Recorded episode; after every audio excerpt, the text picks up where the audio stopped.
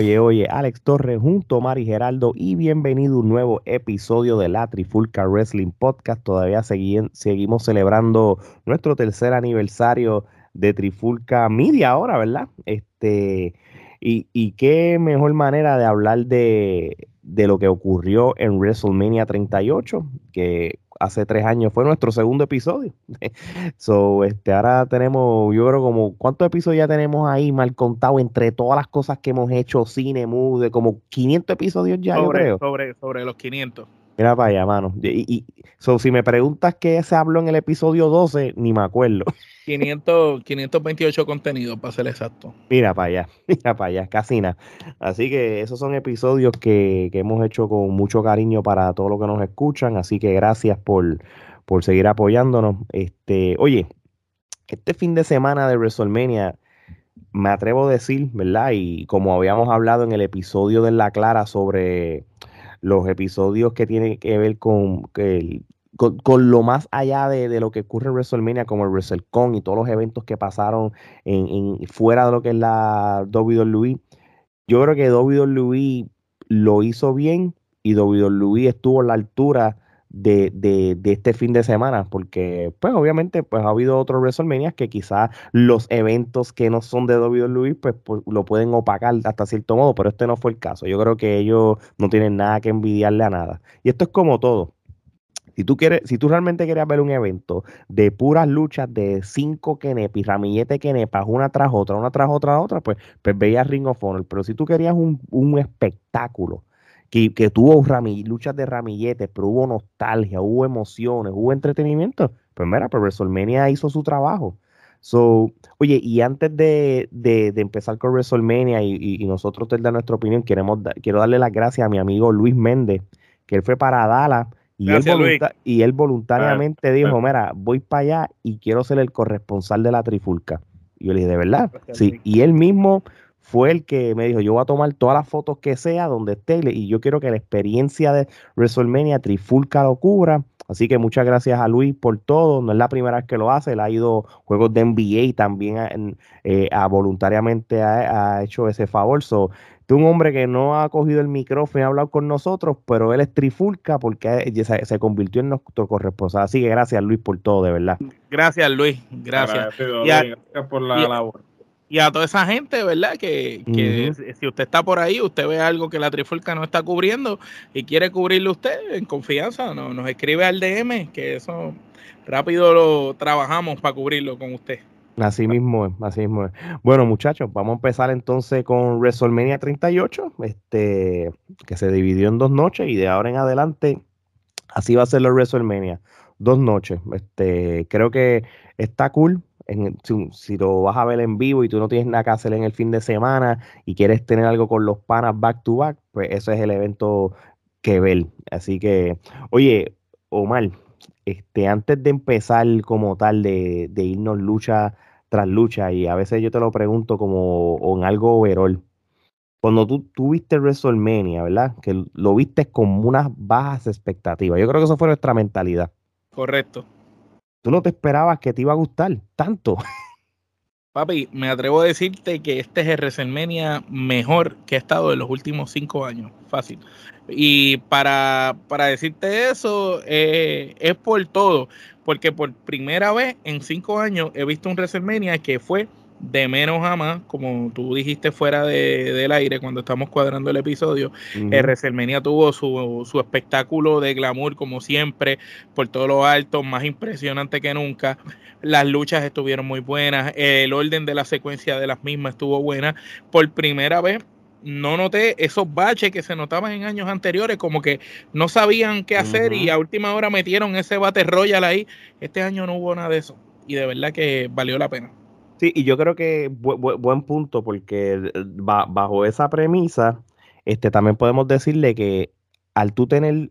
O ustedes extrañaron el Battle Royal ese. Yo lo extrañé. Pues fíjate, nunca ha hecho falta, ah, pero yo creo que el tener SmackDown los viernes es una gran ventaja porque ellos fueron bastante inteligentes, Gerardo. Si tú, si tú sabes que, que que WrestleMania va, eh, va a necesitar demasiadas luchas para que todos los luchadores estén envueltos. Pues en el pasado, ¿cómo lo hacían? Pues si todo el mundo va, va a participar en WrestleMania, pero pues ¿cuánto duraban las luchas? Nada, nada, eso no duraba. Cinco minutos, dos, tres minutos. había luchas de minuto y medio, De minuto tres y medio, sí. minutos. Sí, para que. so, para ¿qué que pa- todo el mundo agarrara su pedacito. Exacto. So, ¿Qué pasó? Mira cómo funcionaban los WrestleMania. Esto estaba brutal. Lo que acaba de decir Gerardo, pues todo el mundo quería tener su pedacito. Ah, pues mira, si todo el mundo va a salir en WrestleMania, pues mira, tu lucha va a durar minuto y medio, tres minutos. Después se convirtió más o menos para la Attitude Era y eso, pues, ah, pues todo el mundo quiere participar, pero vamos a tener un montón de Fatal Four Way, Triple Threats, porque el WrestleMania 2000 fue el ejemplo. Sí. Un montón de luchas eran Triple Bueno, hasta, hasta la final. De, de- de hecho, no quiero, no quiero hablar mierda, yo tengo que corroborarlo, pero a mí me está que WrestleMania 2000 fue el único WrestleMania que no hubo luchas uno contra uno, o si acaso hubo uno contra. Para mí no hubo ninguna. Y yo creo que eso Y- fue y algo. Yo creo que es de los pocos que el último evento, que la última lucha fue un Fatal Four, güey. Sí, y yo creo que ninguna lucha fue uno contra uno. Todas fueron para eso mismo, para envolverlos a todos. Y después se convirtió que WrestleMania duraba este 6 o 7 horas desde las 5 de la tarde, que eran canzones. So, y entonces, pues, eh, después con la pandemia se les ocurrió las dos noches, y este es el tercer año de dos noches, pero quizás eso no era, eso no era suficiente, porque como quiera se podían tardar, pues ¿qué pasó? Mueven SmackDown los viernes, y qué- cuál es la estrategia de WWE? Como era antes, como Sí. fue en un principio. Pero, pero ¿cómo es ahora? Y, y para y se la doy a WWE porque estratégicamente ayudas hasta, hasta vender los asientos. Vamos a poner, vamos a Confirmando tu dato, Ajá. eh, no, porque hubo una lucha que ni me acordaba de esa lucha. Este, Dila, dila, dila, para reírnos. Te- Terry difi- eh, eh, se fue por encima de Dicat, la que era mujer de... La, la que enseñó Pero los esa, es la, pechos esa era la única lucha individual. Esa era la única lucha individual. Pero eso no cuenta. Todas las luchas fueron de. La, de la que todas- enseñó los pechos. Pues, pues entonces eso no cuenta, así que no, no, no, no nos equivocamos. Este, so, lo llamaron, eh, volviendo a la- ahora al presente, pero se llamaba eh, el, Sma- el WrestleMania SmackDown. Por eso que te dieron luchas por el Intercontinental, luchas por el US Championship y el Battle Royal de Andre Diaz, porque lo convirtieron en parte de WrestleMania.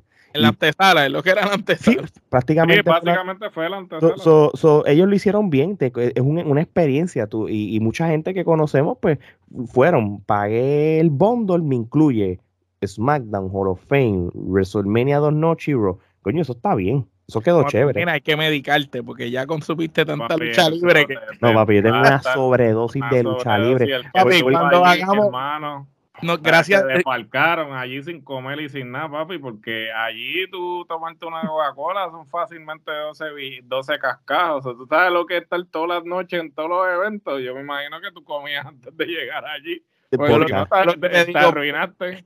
Es que cuando nosotros terminemos los recaps estos de lucha libre, de todos estos eventos que hubo en WrestleMania, los que vamos a reseñar, yo no quiero saber de lucha libre por lo menos un par de semanas. Sí, no, yo creo que yo creo que por primera vez Trifulca ah, este, toma vacaciones y vamos a ver refritos ahí de episodios viejos y que se joda.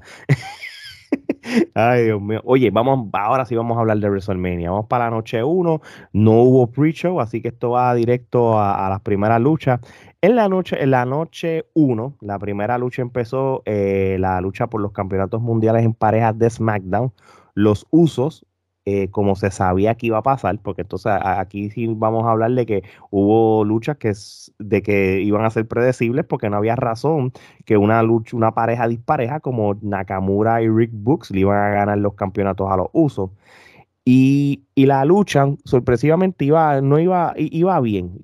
Yo no sé si el público también estaba bien envuelto, estaban emocionados que era la primera lucha de WrestleMania y eso es una ventaja. Pero este Book se lesionó feo.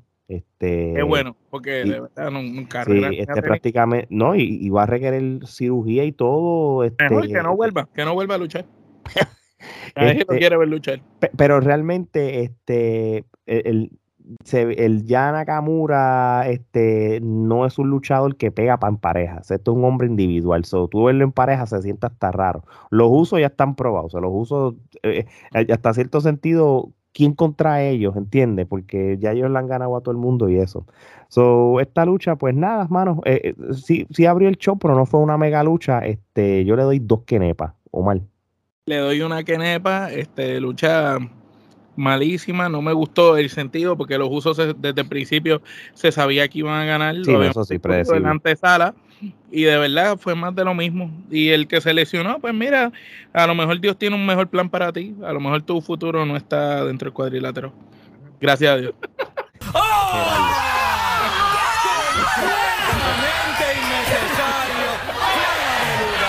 ¡Qué talento! espérate, espérate, déjame calmarme, déjame calmarme. Este, este, una quenepa es una falta de respeto de lo que le están haciendo a Nakamura, definitivamente. Eh, ¿Quién dice que era el mejor luchador de Japón? sí, esa es. El que, el que no conoce la carrera de Nakamura antes de llegar a WWE piensa que es una mierda. Este, fuera de eso, eh, este, esta lucha eh, prueba mi planteamiento de que ya no hay necesidad de tener este, dos campeonatos en pareja en ambos programas. Simplemente haz un campeonato en parejas y que entonces el campeón vaya a ambos programas, porque realmente los usos no tienen competencia en SmackDown. La mayoría de las buenas parejas se encuentran en Raw.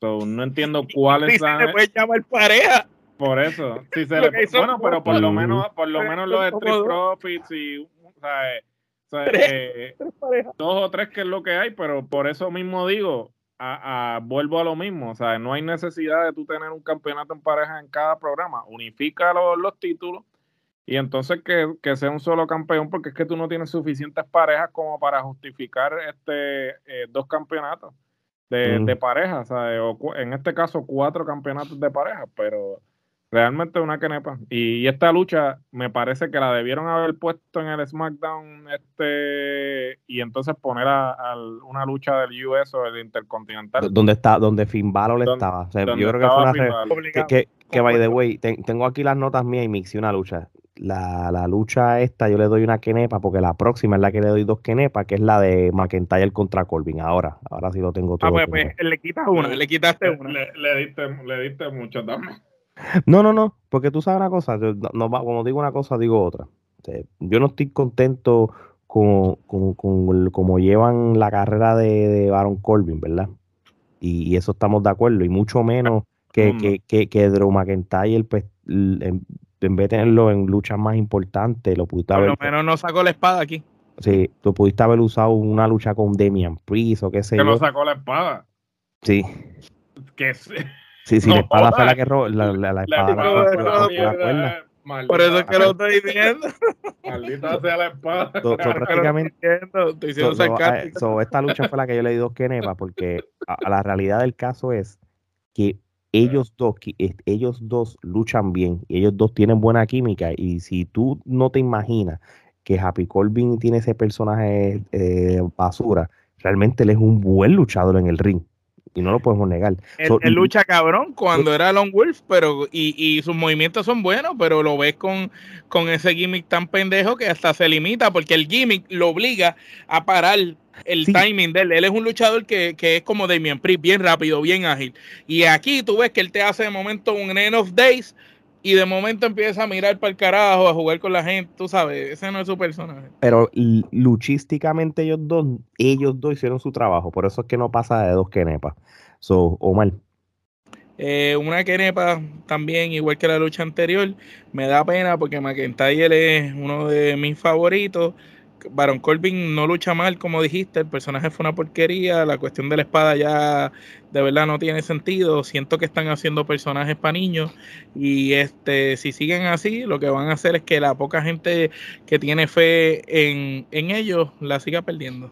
Sí, y ese es el detalle. Nosotros sabemos que McIntyre pues, prácticamente tuvo dos luchas por el título mayor de, de WWE los últimos dos años tuvo grandiosas luchas con Randy Orton, Brock Lesnar, The Finn, eh, Seth Rollins. Ganó eh, Royal Rumble. Bobby Lashley, que tuvo dos buenas luchas, una que ganó, una perdió, ganó el Royal Rumble, entre otras cosas. So, yo creo que aunque, si tú lo ibas a poner en una lucha, en WrestleMania cualquiera, hay tantos luchadores buenos que pudiste haber utilizado. Por eso es que pongo el ejemplo de Damian Priest. Puedes poner un ejemplo mismo Finn Balor, entre otros luchadores pues, y, yo espero que ya después de esto, pues nos olvidemos de, esta riña que lleva como tres meses, Gerardo. Una crepa, este, esta es otra lucha que la debieron haber puesto en SmackDown y, y poner una de las luchas por los campeonatos. Este, eh, uno de los gimmicks más estúpidos en la faz de la tierra, este, el de Corbin, eh, maldita sea la espada, o realmente nada en contra de McIntyre, pero al que se le ocurrió la idea de la mierda de espada esta, de verdad. Lo hubiera preferido con una gaita, cabrón, entrar con una gaita tocando. Con una gaita, este, no sé, hubiese hecho otra. Ah, eh, o sea, hay tantas cosas para la, raqueta esa, la, que él jugaba. escocesa. Las raquetas esas que él jugaba, la cosa esa, ¿cómo es que se llama el deporte ese? Que es como una cuchara así. ¿Cuál tú dices? Este... Que, es como una jodienda, es como una raqueta, pero como una U. Y con una bola. Él jugaba eso allá en Escocia. Bueno, jugaba este, este, la cross. Esa jodienda. la cross, no sabía que jugaba la cross. Bueno, esos deportes de allá también. Este, oye, Gerardo, sigo contigo. Este, la próxima lucha, la primera lucha de Celebrity, los misterios contra The Miz y Logan Paul. Este, yo creo que esta lucha había weird, tiene sus bajas, sus altas, pero este, como que el final no estuvo tan mal. Yo creo que como a mí no me gustan los misterios, yo creo que por eso fue que estaba contento. Pero te dejo a ti tu, tu, tu opinión de la lucha y, las que nepas. Esta lucha pues me sorprendió. Yo no esperaba tanto. Realmente yo no soy el, el, público, el demográfico al que lo gampó la pela, porque yo realmente hasta el sol de hoy no sé cómo carajo este tipo hizo dinero. De verdad que eh, de la noche a la mañana empezaron a hablar del tipo y yo realmente, pues obviamente no es, uh, eh, yo no soy el público al que la pela. realmente a mí pues Logan Paul pues me vale. Este, realmente estoy loco porque eh, lo noqueen, que realmente alguien boxee con él de verdad y lo, y lo, y, y lo noquee. Eh, fuera de eso, lució muy bien. Este, el tipo es atlético, eh, demostró que, que, tiene lo necesario para irse de tú a tú en un ring. Obviamente de Miss no hay que hablar de, de, su desempeño porque él siempre la saca del parque, o sea, lo que le den, él, o sea, eh, como siempre digo, le dan limones y él hace limonada. Los misterios realmente, yo no compro a este chamaco, al hijo de misterio, este, no sé, este, me parece que lo lanzaron inmediatamente al, al estrellato, simplemente pues porque estaba en la cláusula del contrato del papá de verdad que Rey Misterio solo hay uno. Este, el, carisma que el carisma eh, que tiene el papá, eh, yo creo que eso no hay forma de replicarlo. Eh, y este chamaco de no ser por el país, o sea, el que tiene padre y no se bautiza, de no ser por el papá no estaría en el sitio donde se encuentra. Este, no tengo nada en contra del chamaco, pero pues zapatero a su zapato, ¿no? no, no, no, no ha pasado el proceso de, desarrollo que muchos luchadores quizás merecen estar en el spot de él y, hasta cierto sentido es injusto. Mm. Este, e, eso es por lo menos lo que puedo opinar de él. Y lo mismo, estoy de acuerdo contigo, no tengo nada en contra de él como persona, yo ni lo conozco, tú sabes, y, y, pero realmente no, este, le doy crédito que, que que él hizo un tributo a, los gringos locos, ese establo de, de Eddie que, tenían allá para los 90 y eso, eso sí que estuvo cool, eh, que le den, rindiera ese tributo. ¿Cuántas kenepas tú le esta lucha? Yo le voy a dar tres kenepas. Ok, o mal. Eh, bueno, le doy tres kenepas y media. Eh, Logan Paul me parece que deben de darle un contrato en la WWE. El tipo lució como un gran luchador, como un rudo natural. Eh, se movió bien, los movimientos que hizo de lucha le quedaron bien, el triamigo la botó del parque, ah, la manera como la manera como, como lució en las transiciones, como trabajó el público e hizo pareja con el Miss, tú parecía que lo estabas viendo un luchador que ha luchado toda la vida. Eh, eh, inclusive lució hasta mejor que Dominic Misterio, que lleva más tiempo que él entrenando.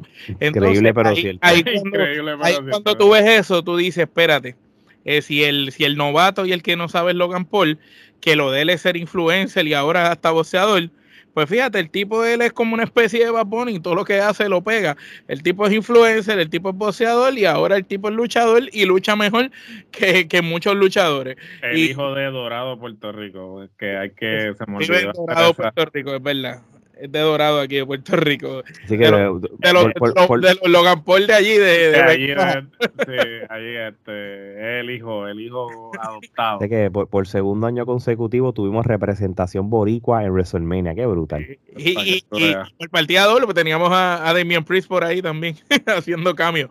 También. Este, pero lo interesante de esta lucha, este, fue ver que Misterio, Rey Misterio Padre, ¿verdad? Todavía le queda en el tanque y sigue luciendo espectacular y que mientras más años pasan ese hombre sigue siendo igual de rápido, igual de ágil y nunca para de ser una atracción.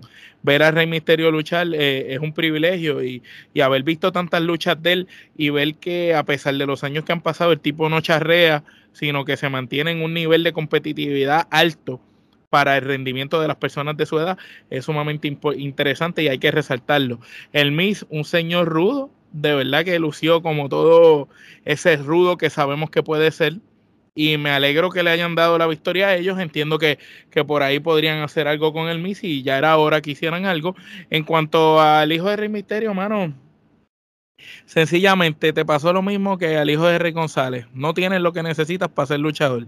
Debes de quitarte y simplemente, mira, vive del legado de tu papá vendiendo autógrafos, fotos y máscaras. No te trepes jamás a un ring. Eres una vergüenza para tu familia, mano. De verdad. He dicho. Este,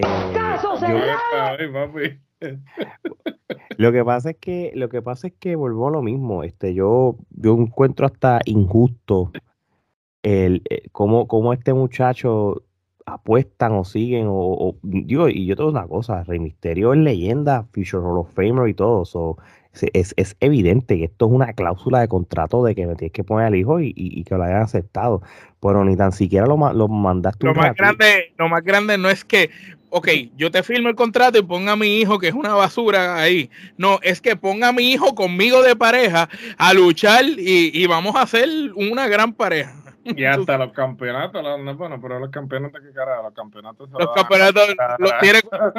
tiene cualquiera, pero bien. Sí, es más, si fueran campeones todavía no me sorprendería. sí, no, no, es que muchacho.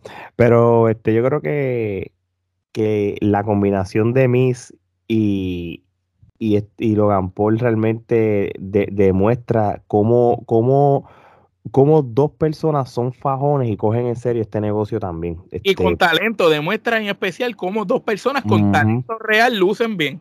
Sí, y lo, tú sabes, este, cuando se tiró el Tri Amigos y el Frog Splash, lo, hizo, lo hizo mejor que, que, un, una cuarta parte de los luchadores. De hecho, lo, lo, hizo mejor que todos los que trataron de hacerlo en, en los pay-per-view de IW.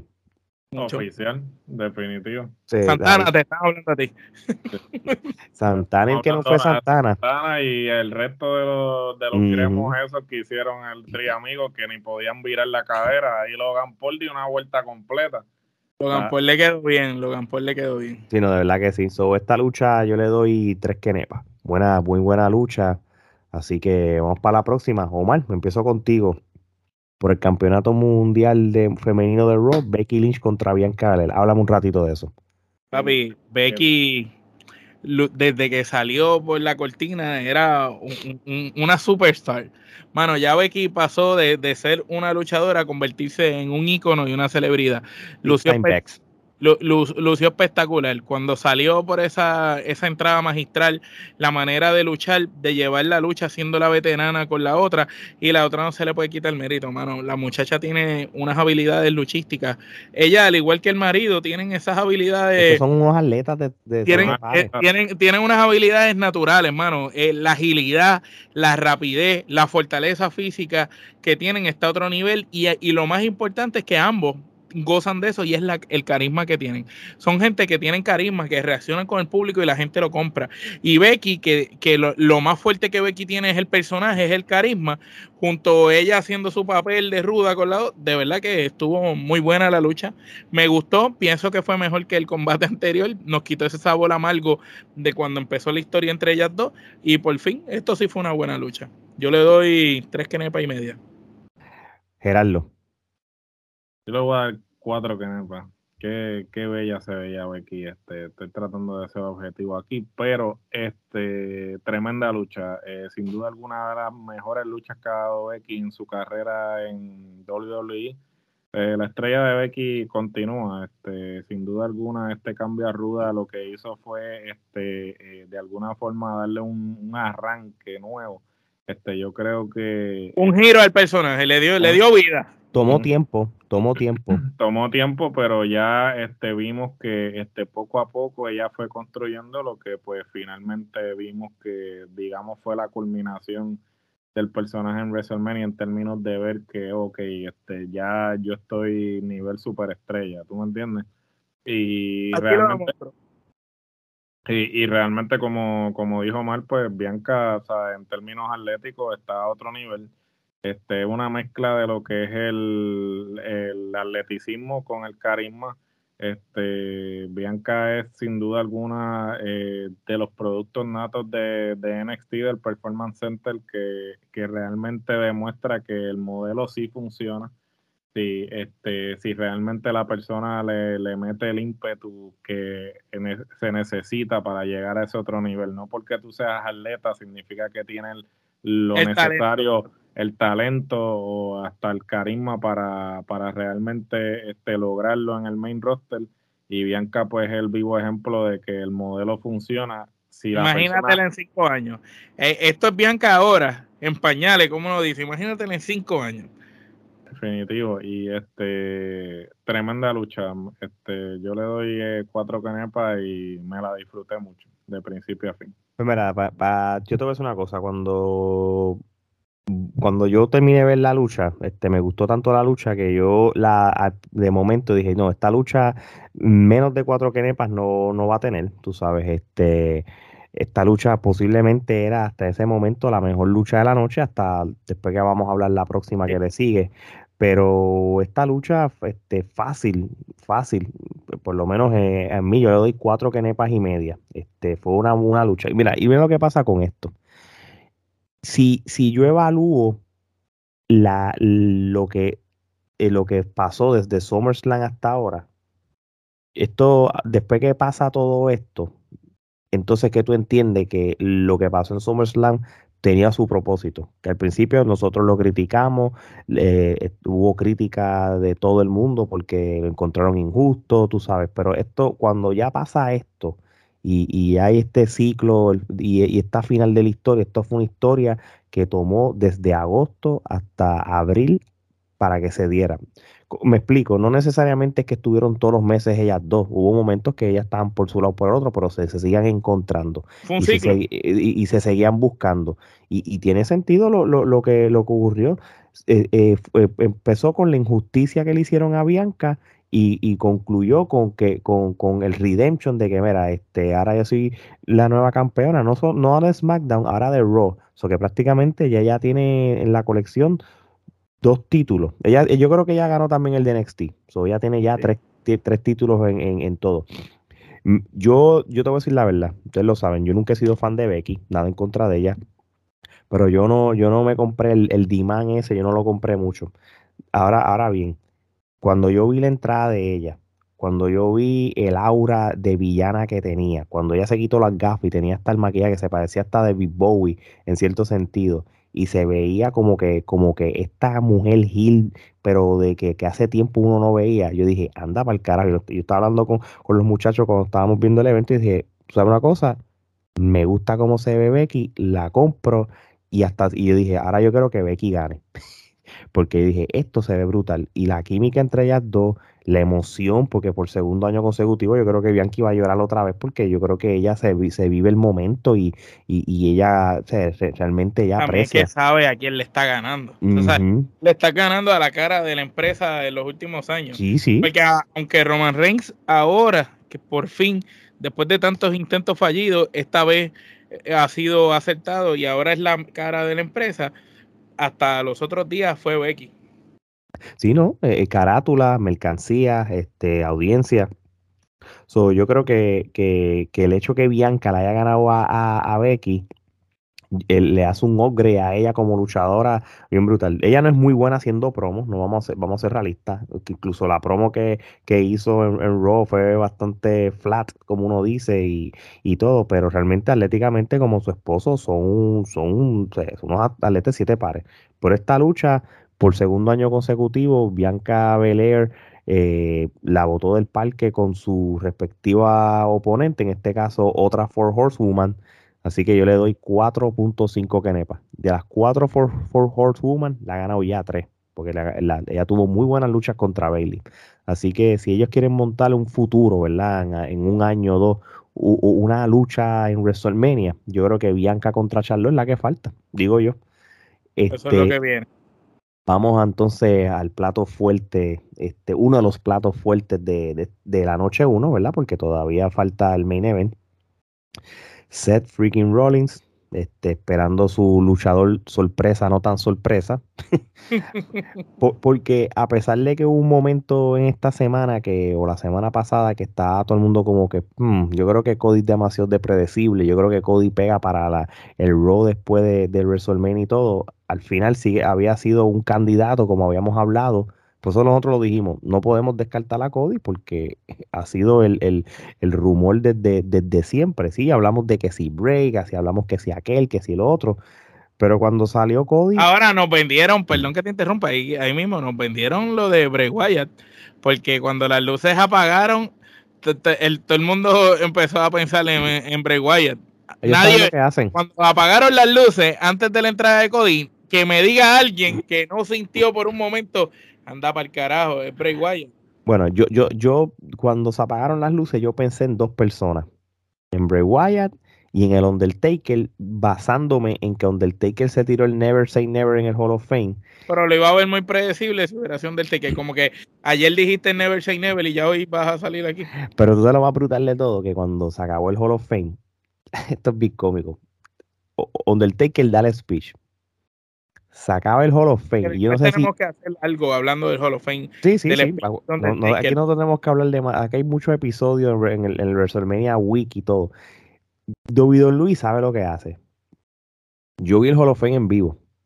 Cuando se acabó el Hall of Fame, lo primero que sale, después que sale el label del copyright, es el anuncio de la promo de Seth Rollins con el luchador secreto. Pero el timing fue así y yo dije, coño, de tantas promociones, porque tú vas a tirar rápido la del luchador sorpresa, que él dijo Never Say Never, como que me quedé maquineando. Pero volviendo entonces a, lo, a, lo, a la realidad que pasó, pues se sabe que Cody Rock como, como ese rumor o ese secreto a voces, fue que apareció. Y déjame decirte una cosa, la gente está bien pompeada. La entrada de Cody quedó espectacular. Va acorde con, con su personaje de la American Nightmare. Y mano, lo demás historia. Y Omar, quiero que empieces tú. Háblame de la lucha, tus quenepas y cualquier otra cosa.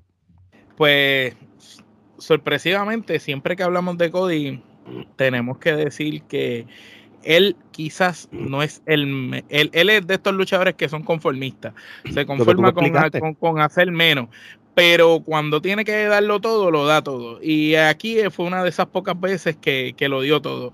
Eh, hay que decir también, y algo hay que reconocerle a Cody, que cuando él está involucrado en buenas historias, eh, siempre fluyen bien. Las historias son exitosas cuando él está involucrado, porque él sabe cómo llevar las historias a otro nivel.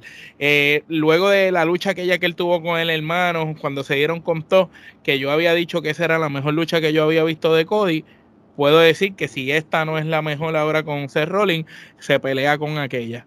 Así que de verdad, esto fue una super lucha lo que él dio con Seth Rollins. Esto es un clásico instantáneo y pasará a la historia como una de las mejores luchas que han dado en los WrestleMania de aquí cuando se hable de la época moderna de la lucha libre, esto tiene que estar en uno de esos encuentros que tú digas, esto ha sido una de las mejores luchas, como también la de John Cena con AJ Style, son de esas luchas que tú tienes que decir, mira, esto está entre las mejores luchas de Mania y de verdad que, fue buenísima. Cody y Seth Rollins increíblemente tuvieron una química espectacular. Eh, se vio lo mejor de ambas generaciones. Este, prácticamente por un momento yo decía, tiene que salir Triple H en algún momento porque estos son como los, como el pupilo de Triple H y el enemigo público número uno. Esperé que saliera Triple H. Me alegré al final cuando no salió porque dejaron que la lucha fluyera limpia. Eh, fue una super lucha, tuvo muchos falsos finales. En algún momento tú pensabas que Cody iba a debutar perdiendo, pero no. Debutó ganando, debutó por todo lo alto. Rollins le hizo el favor. La manera en cómo termina la lucha, entiendo que viene una revancha. Y no me molestaría ver un programa de un back to back de tres luchas más de estos dos caballeros, porque en verdad lo entregaron todo. Y este Cody que vimos aquí es el Cody que nos demuestra a nosotros que es un superstar y una superestrella. Este es el Cody que era la franquicia y la cara de AEW sin tener campeonato. Este Cody. Porque Cody cuando quiere, él, es, él tiene el síndrome de Randy Orton. Cuando él quiere, puede ser el mejor. Cuando no, pues te hace cinco o seis movimientos, lo mínimo. Pero aquí sí, de verdad que trabajó. Inclusive se le vio en la cara. Al otro día tuvo entrevistas y todo y tenía la cara destrozada. De verdad que Cody la sacó del parque y obviamente para bailar se necesitan 12. Rolling es un mega luchador, es un super luchador. Todavía sigo pensando que Rolling siempre ha tenido problemas porque él ha tenido buenos personajes a lo largo de su carrera y siempre ha sido un excelente luchador, pero como que nunca ha podido encontrar esa identidad propia y cada vez que lo está encontrando cambia de personaje. Y yo espero que este personaje que está empezando a dominar pues se quede con él hasta que lo logre establecer completamente. Y, y, de hecho, tú sabes, este, luchísticamente hablando, cuando, cuando empieza... Ay, perdón, Ramillete Kenepa, la lucha. Muy bien. Y, y, y Seth Rollins es un luchador que ahora mismo nosotros podemos decir que está sembrado los mejores 10 luchadores de la historia. Este, y, y, ahora mismo es bien difícil sacar a alguien de ese top 10. Pero Seth Rollins al paso que va, el fácil puede estar top 20 si tú ves el resumen de ese Rolling, ¿verdad? Que todavía él es joven, él ha ganado a casi todos ya. De hecho, ganar la Brock Lesnar dos veces, ¿verdad? Pero no, es, cuestión de ganar o perder, porque aquí todo eso está escrito. Es, cuestión de la lucha, Mi problema con Rolling son las lesiones que le ha causado a otra gente, que todavía ahí es donde, donde peca de ser un super luchador. Pero mí. solamente lo hizo dos veces pero él ha aprendido de esos errores y él ha dado... nosotros es bien raro darle, una mal, darle una, un, mal, un mal rating a, hacer Rolling como tal. Es que dentro del ring es un gran luchador. Tú, sabes, y, y, y, él tiene que, de aquí a, 15 o 20 años, él tiene que estar en una buena conversación de, de, de en, en, qué situación de la lucha libre debería estar. Gerardo, ¿qué opinas de esta lucha? ¿Cuántas quenepas? Bueno, Ramillete de Kenepa, sin duda alguna, este, el secreto a voces eh, causó la reacción eh, esperada. Eh, yo creo que este, el público reaccionó muy bien a Cody.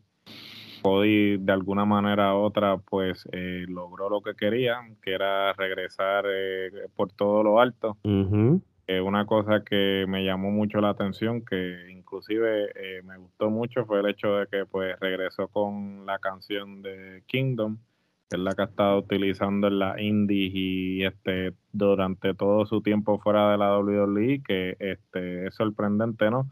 Y demuestra un compromiso de WWE de sin duda alguna hacer las cosas diferentes en esta segunda corrida, porque pues WWE siempre que alguien regresa a su terreno, pues ellos no quieren este que las personas utilicen nada de lo que los identificaba fuera de WWE, sin embargo, lo dejan utilizar.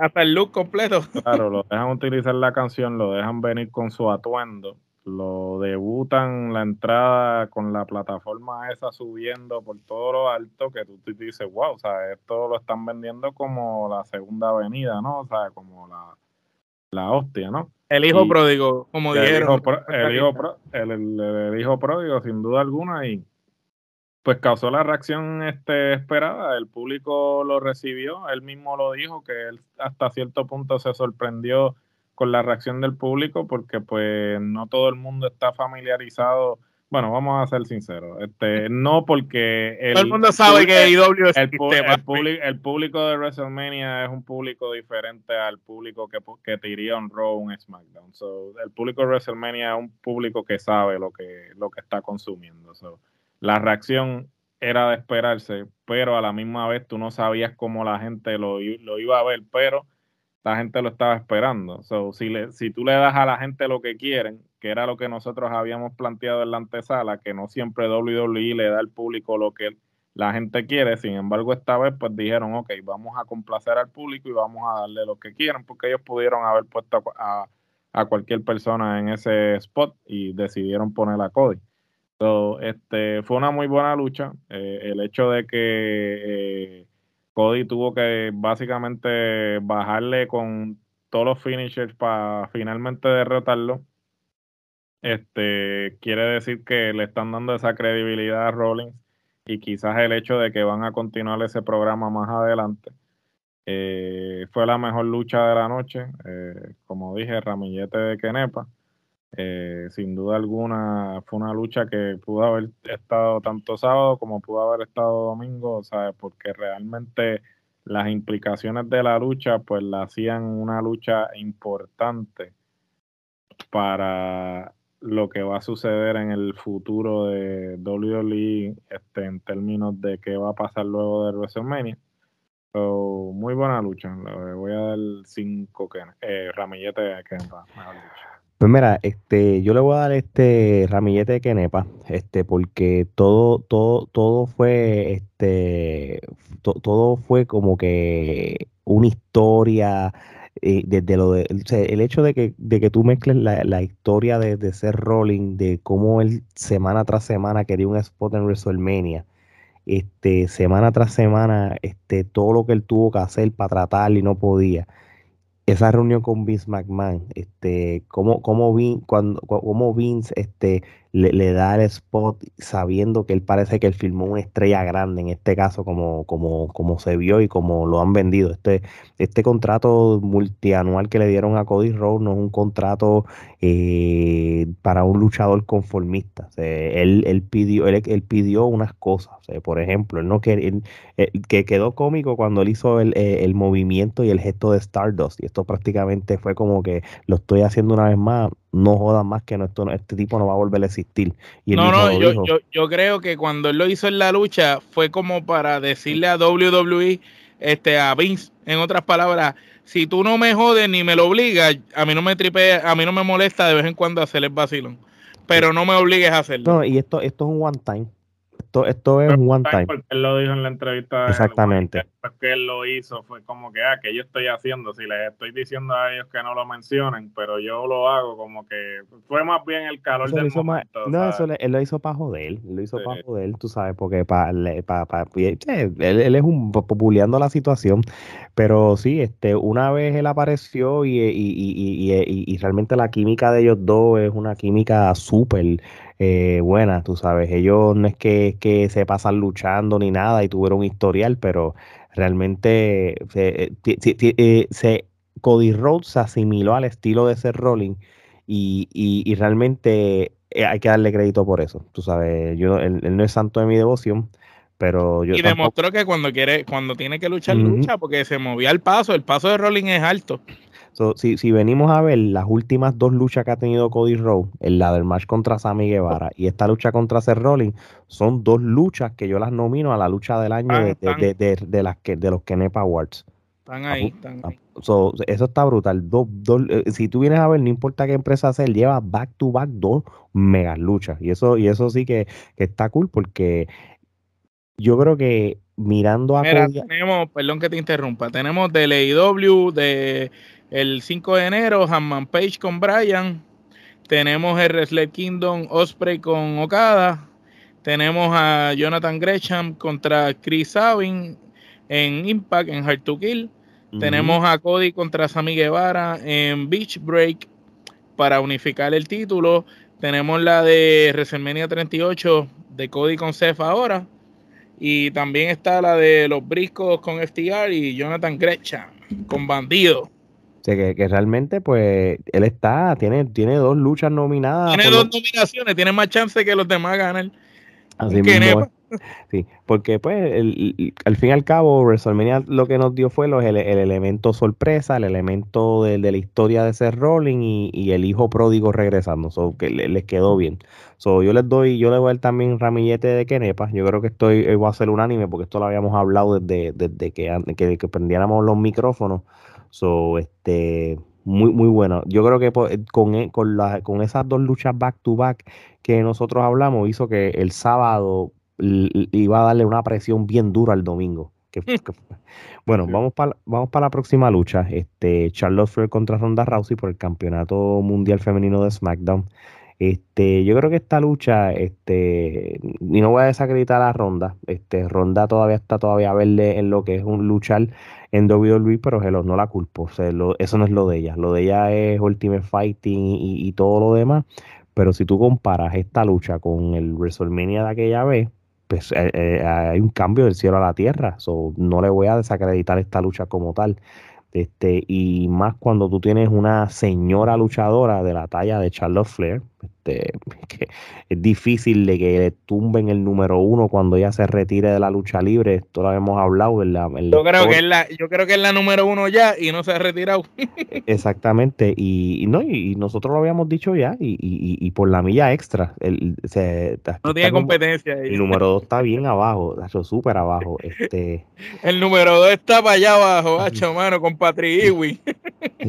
Y, te digo más, este, yo creo que WrestleMania también en un momento dado para quitar el sentido de, de, ser todo predecible, porque si tú vienes a ver, por lo menos hasta la lucha que nosotros acabamos de, reseñar, ya se sabían las victorias y las derrotas que iban a haber esta fue la lucha que no me esperaba que Ronda Rousey iba a perder. No lo vi venir. Pensé que esto iba a ser predecible por, por, por demás, porque de qué vale que, tú hagas el hype y todo y ganes el Rumble para nada. Pero no sé qué WWE tiene planeado. De igual manera, fue una, lucha decente, no fue una, tampoco fue una porquería, tú sabes. Charlotte hizo su trabajo y todo. So, yo a esta lucha le doy dos kenepas y media, o mal. Eh, dos kenepas y media también. Charlotte tiene la capacidad de coger esta batería que yo tengo entre mis dedos y hacerla lucir como una super luchadora. Eso fue lo que hizo con Ronda. Ronda sigue siendo una muchacha que tiene buen carisma, tiene buena apariencia, como peleadora de artes marciales mixtas es excelente, vende como atracción, pero cuando nos vamos a luchar no puede hacer luchas que duren más de cinco minutos porque va a terminar este, luciendo no muy bien y no a su favor. En esta lucha, pues Charlotte la cargó toda la lucha, hizo, la hizo lucir espectacular. Eh, estuvo bastante buena la, la, participación. Si la comparas, como Alex dijo, a la vez anterior, pero todavía, pues, eh, Ronda no, no, no, es, no es ese calibre para estar pues, luchando por la mejor luchadora de, del mundo en estos momentos. Y Charlo, sencillamente, como le he dicho antes, este, y lo voy a decir yo creo por segunda vez, ella ya no tiene competencia en WWE. A menos que Charlotte empiece a luchar con hombres, ya no hay nada para Charlotte en WWE. Ella ya lo ha hecho todo, ha ganado todo, ha hecho todo, todas las luchas habidas y por haber, y podrá ser campeona por 100, por 100 veces más, pero ya no hay nada más para ella. Ella, ella se pasea el trabajo y lamentablemente la competencia no le llega ni siquiera a las rodillas. Y, y, lamentablemente, nosotros hemos hablado esto desde el año pasado sobre el estatus de Charlotte en lo que tiene que ir a, a, probar suerte por el mundo. Pero, pero si ella tiene un grado de lealtad hacia la WWE, ¿verdad? Por, porque pues, WWE sigue siendo la número uno, eh, no importa las razones que, que sean, ¿verdad? Este, ahora mismo la división femenina en el mundo sigue cambiando. Antes era NXT, de momento era eh, Impact y después todo. realmente el problema que tiene Charlotte Flair es que si ella se va de la WWE, ella no puede ser exclusiva de una sola empresa. Ella tiene que correrle el mundo como hizo el papá con el WWE. Ahora es el momento perfecto porque están los territorios de vuelta en cierta manera con las diferentes empresas.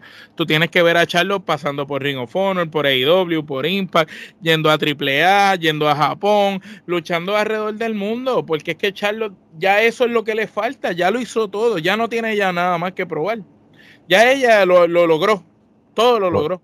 Exacto, pues. es como un ejemplo, perdón que te interrumpa, es como un ejemplo Brock Lesnar. ¿Qué Brock Lesnar más tiene que hacer en WWE? Ya él lo probó todo, ya él lo hizo todo. Él, si está ahí, es para ayudar a los talentos, pero ya él no tiene más nada que probar. Irse por el mundo si quiere probar. Y ya lo hizo en el pasado.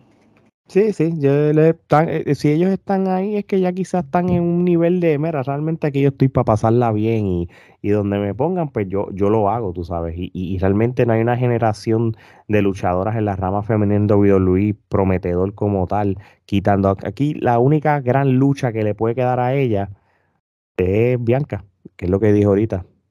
Fuera de eso, pues vas a seguir luchando con las mismas de siempre, como, como acabas de decir este Omar. Gerardo. Dos canepas. Esto es una lucha que Ronda de alguna manera u otra ya quiere insistir en seguir haciendo ese estilo de lucha como tipo MMA. Uno tiene que saber este cuando, por ejemplo, Brian, Undertaker son personas que añaden elementos de artes marciales mixtas a la lucha el mismo Chamrock hasta cierto punto, este, son personas que lo saben, saben añadir, pero ciertas cosas, ¿sabes? Tú no te puedes ir full y entonces el hecho de que ella en todo momento quiera hacer los puños, quiera hacer el... Eh, el, el ámbar. El, el, el ámbar, el, el, lance este de judo, que lo hizo como más de siete veces en la lucha el, la Kimura es el Kimura, trató de hacer. Llega un momento que de verdad que se torna, o sea, es peor que John Cena. John Cena lo critican por tener tres o cuatro movidas, pues Ronda este, Ronda cuatro movidas, porque tú ves la lucha y, la realmente lo que hace son cuatro movidas durante toda la lucha y se, se torna monótono hasta cierto punto. Yo le doy dos kenepas. Charles Flair eh, hizo lo que pudo dentro de las circunstancias. La hizo lucir mejor de lo que hubiese lucido si hubiese luchado con alguien que no sabe lo que está haciendo. para mí son dos kenepas. Muy bien. Este, vamos para la, para la próxima lucha y prácticamente es el main event de WrestleMania Noche 1, que es eh, Kevin Owens, este, y vamos a hablarlo ya como es, Kevin Owens contra Steve Austin, este, empezó como el KO Show, eh, Kevin Owens lo reta a una lucha no holds bar, Stone Cold dice que sí. Y que lo habíamos, lo habíamos dicho en la antesala. Dijimos que si iban a luchar, que, que iba a ser un, segmento. Pero si se iba a convertir en una lucha, iba a tener que ser un tipo de lucha callejera, street fight o algo así. Lo habíamos dicho aquí. Sí, sí y, mira, fue, fue un brawling.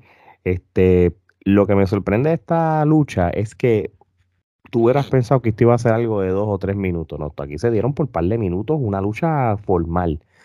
Y, realmente Stone Cold con 57 años este, ha hecho y ha lucido mejor que quizás lo que Hulk Hogan a los 50 y pico años trató de hacer, ¿entiendes? Y, y, ahí, sí que yo te tengo que decirle que, que, Stone Cold realmente lo, lo, dio el todo. Si, él que, si este fue su final de como él quería, ganando un WrestleMania y, decir, ya tuve mi, mi Nadie se retira ganando. Eh, tú sabes, y, y realmente pues, no sé, tú sabes, él está viejo ya, tampoco es que uno eh, puede esperar mucho de él, este, pero nunca digas nunca, Omar lo dijo ahorita hablando nosotros fuera del aire. Este, tú no sabes. va a poner arriba a Kevin, lo más seguro. Porque nadie se retira ganando. Todos los grandes luchadores se han retirado poniendo a alguien arriba. So, vamos a ver qué pasa. Este, pero muy buena lucha. Este, fue un brawling clásico. Este, creo que él, eh, me, dio eh, esa nostalgia de la actitud. Era por una cosa ridícula. Eh, yo creo que este WrestleMania fue súper Con mi Foley, peleando con mi Foley. esa lucha loca. no, mi Foley, Triple H y Rock y todo. Sí, sí, pero te daba ese, ese feeling de cuando él iba a pelear con Big Boss Man, con la gente que le ponía Vince. sí, so, prácticamente esto, esta lucha realmente yo, lo, yo de los mejores momentos en la historia de WrestleMania, momento, mira la palabra que yo usé clave, momento. esta, esta lucha tiene que estar ahí. Eh, y yo, esta, yo le voy a dar cuatro kenepas. No le doy ramillete kenepa porque el, el, fanático en mí de Stone Cold es tan grande de que puedo perder objetividad. Pero menos de cuatro kenepas no, no puede tener eso. Cuatro kenepas, Gerardo. Yo le voy a dar cuatro canepas también. Este, de alguna manera u otra, a pesar de que fue un poco más de lo que Stone Cold nos tiene acostumbrado en los WrestleMania, porque pues obvio siempre es el segmento en que él se toma la cerveza, le da el stoner y todo esto, hasta cierto punto pues escaló. Este, fue como lo habíamos dicho que no iba a ser una lucha tradicional, que iba a ser una lucha más bien este callejera, algo que pues eh, le diera la oportunidad. Que lo protegiera que lo protegiera. Obviamente eh, lo está haciendo con Kevin Owens, que es un tipo que sabe lo que está haciendo y pues Kevin Owens le vendió todo como un millón de dólares, ¿tú me entiendes? sí, bien, bien, vimos al, mismo Stone Cold que se fue, literal. Claro, o sea, Kevin Owens hizo el trabajo de la vida vendiendo, o sea, eh, sin duda alguna, este, Kevin era la persona indicada para hacer ese segmento obviamente sabemos que Kevin Owen pues es un fanático full de, de Stone Cold y, que haya podido tener ese ese momento ese momento yo creo que es como cerrar este e, es, como llegar a esa esa a esa cima no para él porque pues tú sabes lo que es que, el tipo que tú este, admirabas pues finalmente poder tener un segmento con él en en WrestleMania, eso debe ser como que wow, o sea, eh, este, mi sueño hecho realidad. Y, y, me alegro mucho por Kevin Owens, porque sin duda alguna Kevin Owens es uno de los tipos, y lo digo así, que se ha jodido para llegar a donde ha llegado y que finalmente sea reconocido eh, como debe ser. Este, me alegro mucho por él, porque la verdad es que el tipo este, no se le hizo fácil el camino pero no se rindió y, mira dónde llegó y yo creo que es un ejemplo de que cuando tú te propones algo y lo quieres lograr, pues este, el que quiere puede. Y Kevin Owens es un perfecto ejemplo de eso. Este, como dije anteriormente, cuatro canepas, este, no puedo dejar a un lado pues el aspecto nostálgico, ¿no? Que pues Stone Cold siempre fue mi luchador favorito y hasta el sol de hoy lo es. Eh, eh, quisiera, como dijo Omar, que esto fuera como que el indicio de que va a suceder algo con él más adelante, porque de todos los de la titutera, el único que no he visto en vivo es Stone Cold y quisiera tener la dicha de algún día verlo en vivo. So, eh, espero que este sea el indicio de que va a haber algo más adelante. Yo por lo menos, por lo menos yo lo vi en el homecoming de, de, de Raw allá en el 2019, por, aunque, aunque y repartió Stoner, así que por lo menos en ese lado ya yo hice el checkmark del bucket list. Eh, Omar. Eh, yo le doy cuatro canepas igual que ustedes. Eh, estoy a favor de todo lo que dijeron ambos. Solo traigo un comentario, ¿verdad? Aparte, y es que yo lo había dicho en la antesala, eh, Stone Cold es de estos luchadores que respetan tanto el negocio como lo es Brejal, como lo es el mismo Sting, que son luchadores que cuando el mismo Triple H, Shawn Michael, son luchadores que aunque ellos sepan que físicamente están limitados o que ya no tienen la misma capacidad que tenían antes para hacer ciertas cosas, ellos cuando salgan allá a hacer ese espectáculo, ellos lo van a dejar todo. Eso es como Stone Cold dijo en su speech del Hall of Fame, que después entraremos en otros episodios en detalle allá, eh, que a veces tú podías tener mil cosas, pero tan pronto pasabas la cortina para afuera, ya tú te transformabas. Y eso fue lo que vimos en Stone Cold. Eh, yo estoy seguro que ese hombre le dolía las rodillas, le dolía la espalda, le dolía el cuello, le dolía hasta la vida. Pero ese hombre cuando salió por esa cortina salió con un propósito, entretener y hacer lo mismo que hacía en el pasado.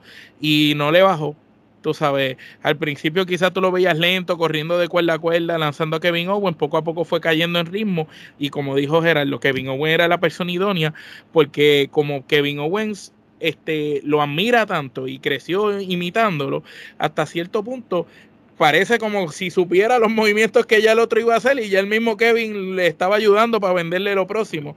Y lucieron los dos muy bien con una química increíble. Fue como ver una super versión de Austin contra un futuro Austin, tú sabes, estuvo muy bueno. Me encantó ver la lucha. Pienso que fue aún perdiendo, como dice Ale. Kevin perdió, pero ganó. Ganó ese momento, ganó el respeto de mucha gente, porque tampoco fue que Stone Cold le, metió una patada, le hizo un Stone y ya lo planchó. ¿Sabes? Se tuvo que joder, como quien guice. Y estuvo, estuvo gufiado el segmento, la lucha, como lo quieran llamar este, y espero ver más de, de Stone Cold. Y si no veo más y este fue el final, pues por lo menos es mucho mejor que la última vez como se fue, que nadie se lo esperaba, de la noche a la mañana no lo vimos más. Aquí por lo menos si es la última vez, pues hubo una conclusión a su carrera y, y me gustó. Me gustó también la condición física que Austin estaba, que quien lo ve no piensa que, tiene la edad que tiene. Y oye, hay que reconocer que han habido luchadores últimamente, Sting luciendo en AEW increíble. Y créeme que Austin siempre ve esas cosas. Lo más seguro es Stone Cold vio y él dijo, si Sting lo puede hacer, que estamos más o menos en la misma edad, porque yo no, yo voy a ir a darlo todo. Más está viendo como Edge está regresando de lesiones, el mismo Christian y tanto Edge como Christian están compitiendo a un nivel de lucha que jamás, ni siquiera en sus mejores tiempos habían competido. Tú sabes, esto es. Los viejos están dando mucho de qué hablar y enseñándole mucho a los jóvenes en la industria. Y muy bueno por Austin. Muy bien, muy bien. Y vamos entonces rapidito a la noche 2, ¿verdad? Para que esto no sea tan largo, que lo va a hacer como quiera, porque son, son dos noches, esto como si hubieran sido dos pay-per-view. La, la, noche 2 de WrestleMania, el domingo, abre con Triple H. y yo creo que esto fue bien importante que ocurriera, porque le sigues añadiendo, añadiendo a los elementos de la nostalgia de la actitud era y de, y de, el, de un fin de un ciclo. Este, no, tenemos un Hall of Fame con Undertaker. Este dio quizás el, el, speech, el mejor speech en la historia de, de, de un Hall, of Fame. Del Hall of Fame. este, cierra un ciclo. Stone Cold cierra otro ciclo, si es el caso de su vida. Triple H, él entra con las botas de él para, para presentar WrestleMania como hacía Vince en los, en los 80 eh, poner las botas en el ring, esto es otro, otro fin de otra era. Yo creo que una vez pase estas cosas, hay que tú asimilas, y yo, una persona que, que voy a cumplir 40 años y, y, he, y he visto WWE desde los Federation Years pre-Attitude Era hasta ahora mismo que estamos hablando de este WrestleMania, ahora es que tú como fanático de la lucha libre sientes un, como llaman una, una término en un closure, eh, como, un, como un cierre de capítulo, como que ya ya esto se terminó, ya este, la era de la WWE ya no es la que era antes y ya estos luchadores no van a ser todavía todavía podemos tener uno que otro así con un D-Rock de la vida y qué sé yo, pero él está con lo de Hollywood BC y eso. Pero una vez ya D-Rock también enganche oficialmente lo haga oficial y esté en el Hall of Fame, yo creo que ya también es, otro más que, que, que, cierra el capítulo de la era como tal. Vamos para la primera lucha. Este, la lucha por los campeonatos de Raw Tag Team, este RK Bro, este, le derrotan a los Street Profits y al Alpha Academy. Y yo te voy a decir una cosa, este, para mi sorpresa, eh, fue una muy buena lucha para Abril. Y esto es por una sencilla razón. Aquí tenemos al otro señor luchador eh, Randy Orton, ¿verdad? Este, cuando tú tienes este hombre. Ese sí va a terminar siendo uno de los mejores también. eso, eso también, eh, para eso iba también. si estamos hablando que habían seis luchadores en el ring, realmente el maestro de la orquesta era Randy Orton. Este hombre hizo de que la lucha tuviera sentido. Eh, hubo química entre las, entre las tres parejas, no hubo un reguero, no hubo Bosch, no hubo nada. Este, y todas las parejas tuvieron su, su pick, tú sabes, su momento, de lucir.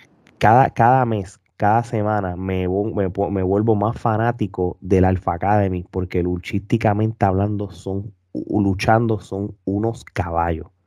De verdad, de verdad, de verdad. Es la, versión mejorada de American Alpha, literal, como, como dándole ese upgrade a American Alpha. y, como habíamos dicho en, en, la antesala, tú sabes, ellos individual no van a tener una mejor carrera. Hay luchadores que sirven para ser táctil, hay luchadores que sirven para ser individual. Y Chad Gable y, Otis, realmente Otis, este, juntos hacen eh, buenas movidas y parecen parejas. Realmente los Street Profits y el Alpha Academy son parejas natas de táctil. Y no te, no te vayas lejos. El Iker, el Iker RK Bro, aunque son dos luchadores individuales, ellos tienen una muy buena química y yo compro el hecho de que sean táctil porque realmente lo están haciendo bien. No es como pasó con AJ Styles y Homos que le dieron los títulos para, para que para que AJ Styles tuviera un récord de, que fuera un Grand Slam Champion. No, no, realmente estos dos tienen química y todo. todavía me espero que un día, para que no sea, para hacer algo diferente, un día venga Mark Riddle y traicione, para, que no sea, porque si lo hace eh, Randy Orton, pues se sabe que lo va a hacer. Este, no tal calce, este, nos quieren meter por ojo, boca y nariz a Gable Stevenson, a Stevenson, ¿verdad? Este, el, este, esta firma de, de WWE, este, cuando tienen el segmento y le hacen la suplex a Chuck Gable, este, oye Gerardo, te iba a preguntar algo. Ah, by the way, yo le doy a esta lucha tres quenepas y media. ¿Qué tú, qué tú piensas de Gable Stevenson, verdad? ¿Nos quieren tratar de meter un Kurt Angle 2.0 hasta cierto sentido? Exactamente lo mismo, porque es que yo realmente cuando veo ese segmento yo me pregunto qué de diferente tiene él. Obviamente es un medallista este colegial, ¿no? Este ganó el campeonato de la NCAA y todo y no hay problema, este pero qué diferencia tiene él sobre el otro que viene del programa ese de NCAA, porque él no pasa por el Performance Center, porque él es mejor que todos los otros ¿Sabes qué él ha hecho para probar que él es mejor que otro atleta que viene directamente de NCAA? Claro, tiene, tiene el trasfondo en, en lucha, eh, y de alguna forma u otra, pues eh, dicen que eh, los luchadores tienden a hacer una transición bastante este, certera a lo que es la, lucha libre profesional, pero aún así, yo no veo este, nada que realmente me diga a mí, ah, wow, sí, este, no tiene que pasar por el Performance Center, envíalo directamente al main roster. Obvio, podemos pensar que la relación que él tiene con Brock Lesnar pues le ha beneficiado de alguna forma u otra. Obviamente él viene de la Universidad de Minnesota, donde Brock Lesnar este, también este, militó y ganó su campeonato. Él dice que pues Brock Lesnar de alguna forma u otra ha sido su mentor durante todo este proceso. inspiración. Y, fue Brock Lesnar el que lo eh, finalmente lo convenció de que eh, se, se uniera a la WWE porque sabemos que ahora pues los luchadores, a diferencia de hace 20 años atrás, que las artes marciales mixtas no eran algo viable económicamente, pues ahora hay muchos luchadores que este, hacen su transición a las artes marciales mixtas porque hay buen dinero corriendo. Este, obviamente, pues las artes marciales mixtas es algo legítimo, mientras que la WWE hay, buen hay buen dinero y el resultado es predeterminado hasta cierto punto, pues, este, eh, puedo entender por qué finalmente hizo, tomó la decisión de WWE, pero este, a mí mm, él no me convence, no me, no me, o sea, no veo nada que me diga, wow, este tipo es calibre como para que lo tiren para el main roster. en cuanto a la lucha, yo le voy a dar los quenepas, como dije, me parece que este no hay necesidad de que el, hayan dos campeonatos de pareja en ambos programas, deben unificarlo. Pero esta lucha estuvo mejor que la anterior. No, la lucha estuvo mejor que obviamente la de la de los usos con esta gente, pero a la misma vez fue algo que, ¿sabes? No sé, eh, lo del Arcade Bro hasta cierto punto pues eh, ha sido algo que una pareja dispareja que pues han podido este, compenetrarse de alguna manera. Me recuerda a Kane y, a, Brian. Ya, Brian, algo así. que era, que era dispareja, pero funcionaba, tú sabes. Sí, no, claro, y hasta cierto punto hay. hay y yo creo que son por los componentes. En aquella época, Kane y Brian, pues estás hablando de Kane, el único luchador de WWE que se ajusta a cualquier gimmick que le dieran. Y Brian, estamos hablando que es el mejor, con el mejor talento que había en ese momento. En estos momentos acá estamos viendo quizás un tremendo prospecto como Matt Riddle acompañado de uno de los mejores luchadores de todos los tiempos en la empresa. Que se podría decir que, ¿verdad? Esto es yo en mis palabras, que luego de Undertaker, esa próxima franquicia en, en los años modernos ha sido Orton. No, sin duda, y Orton pues ya está en un nivel de, veterano, ¿no? Ahora él está como que en esa posición de este, darle esos consejos a la nueva generación y de alguna manera u otra pues el estar en parejas con eh, Riddle es eso, es eso, él siendo ese mentor y eventualmente pues sabemos que pues culminará la pareja y pues como dijo Alex, sería mejor que fuera Riddle el que traicionara para que no fuera tan predecible porque Randy siempre es el que tiende a traicionar. Este, pero pues el experimento les ha funcionado y hasta el momento aparentemente va a continuar porque pues e, ellos este, este revalidaron nuevamente. veremos a ver este cómo continúa, pero yo le voy a dar dos quenepas. Pues fíjate, yo le doy tres quenepas y media. Para mí la lucha estuvo buenísima. Eh, la pareja de Gable y Otis, este muy complementados como pareja, como mencionaba Alex. Los Street Profits ya sabemos lo que dan, ambos son tremendos atletas y son excelentes. Eh, Randy Orton y Marrider, de verdad que la combinación ha sido exitosa.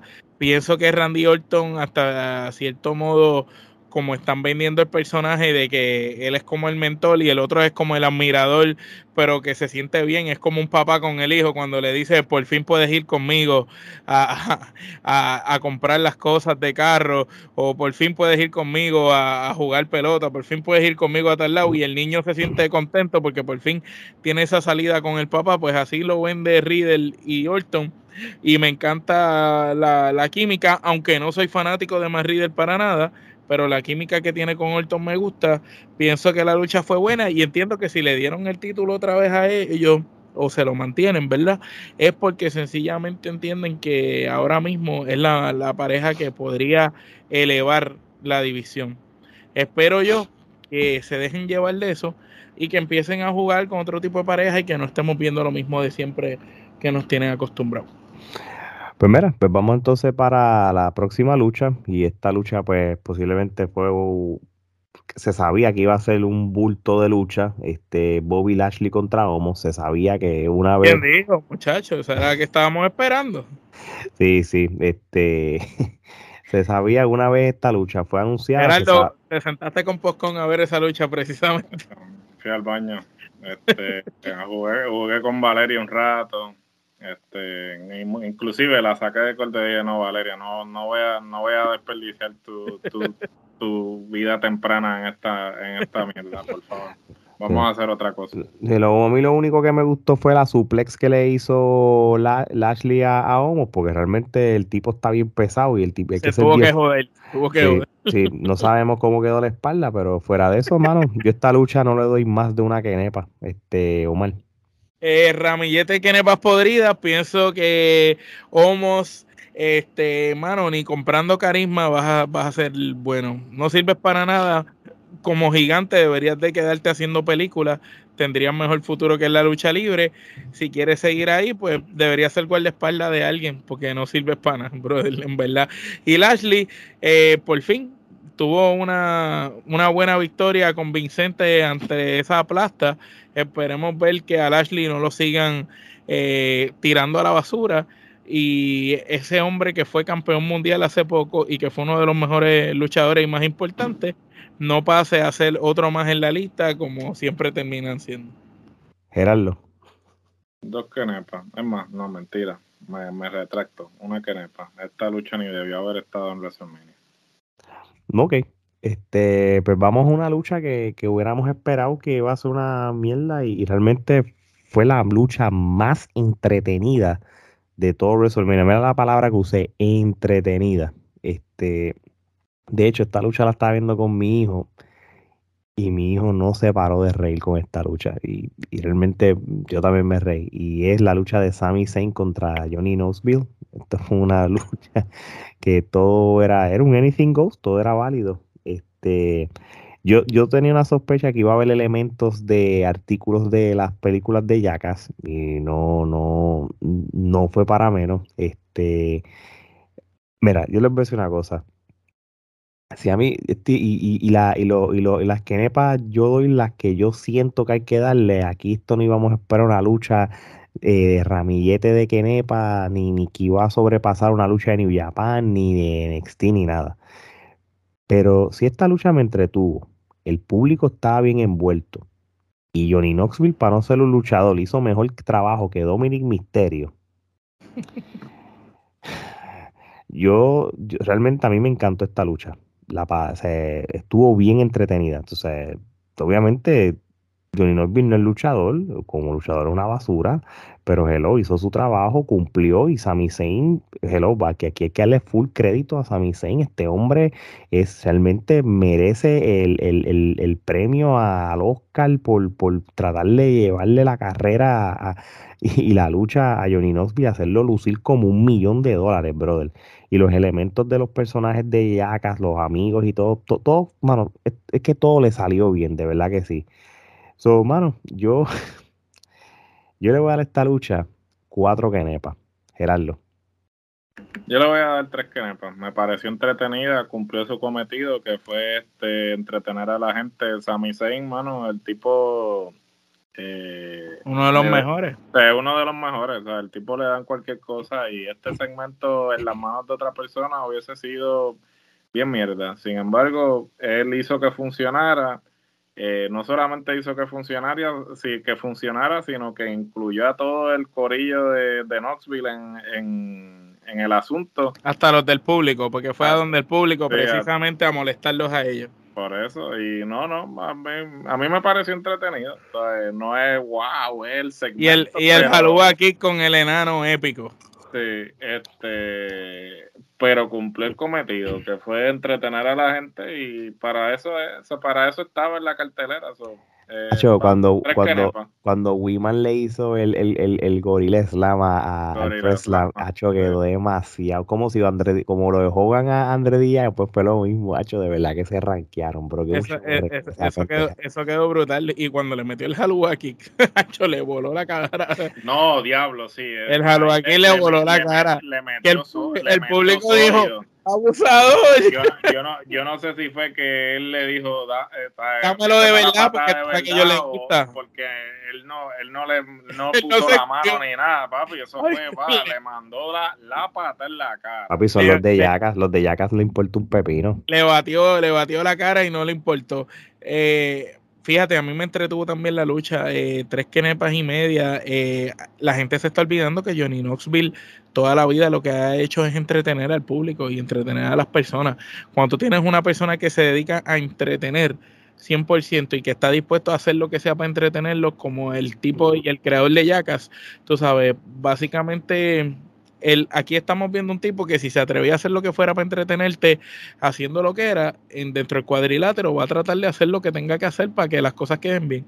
Y lo vimos. El tipo, con todo y, y, que estaba haciendo su personaje y sus payasas, el tipo se ve que respeta la lucha libre porque trató de darle ese entretenimiento al público completo. Y, y por lo menos me gustó, porque fue comedia la lucha y no llegó a los ridículos. A veces cuando hacen otros tipos de lucha, que si eh, del día de bruja o que si de catering, que si de pizza, entonces vienen y ponen cosas alrededor y los luchadores se dan con calabaza y se dan con cosas, las luchas rayan en lo ridículo.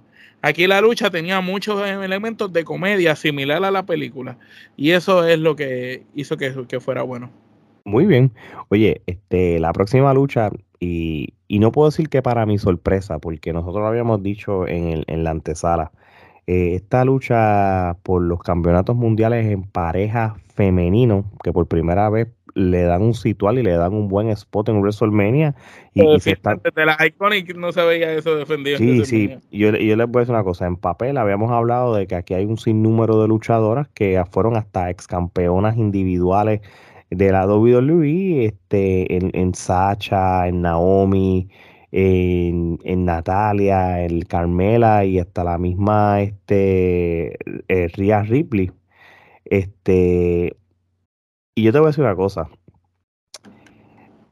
Aquí, aquí es que tú notas cuando tú tienes un sinnúmero de luchadoras experimentadas y probadas en la lucha libre, que tú puedes hacer cosas buenas.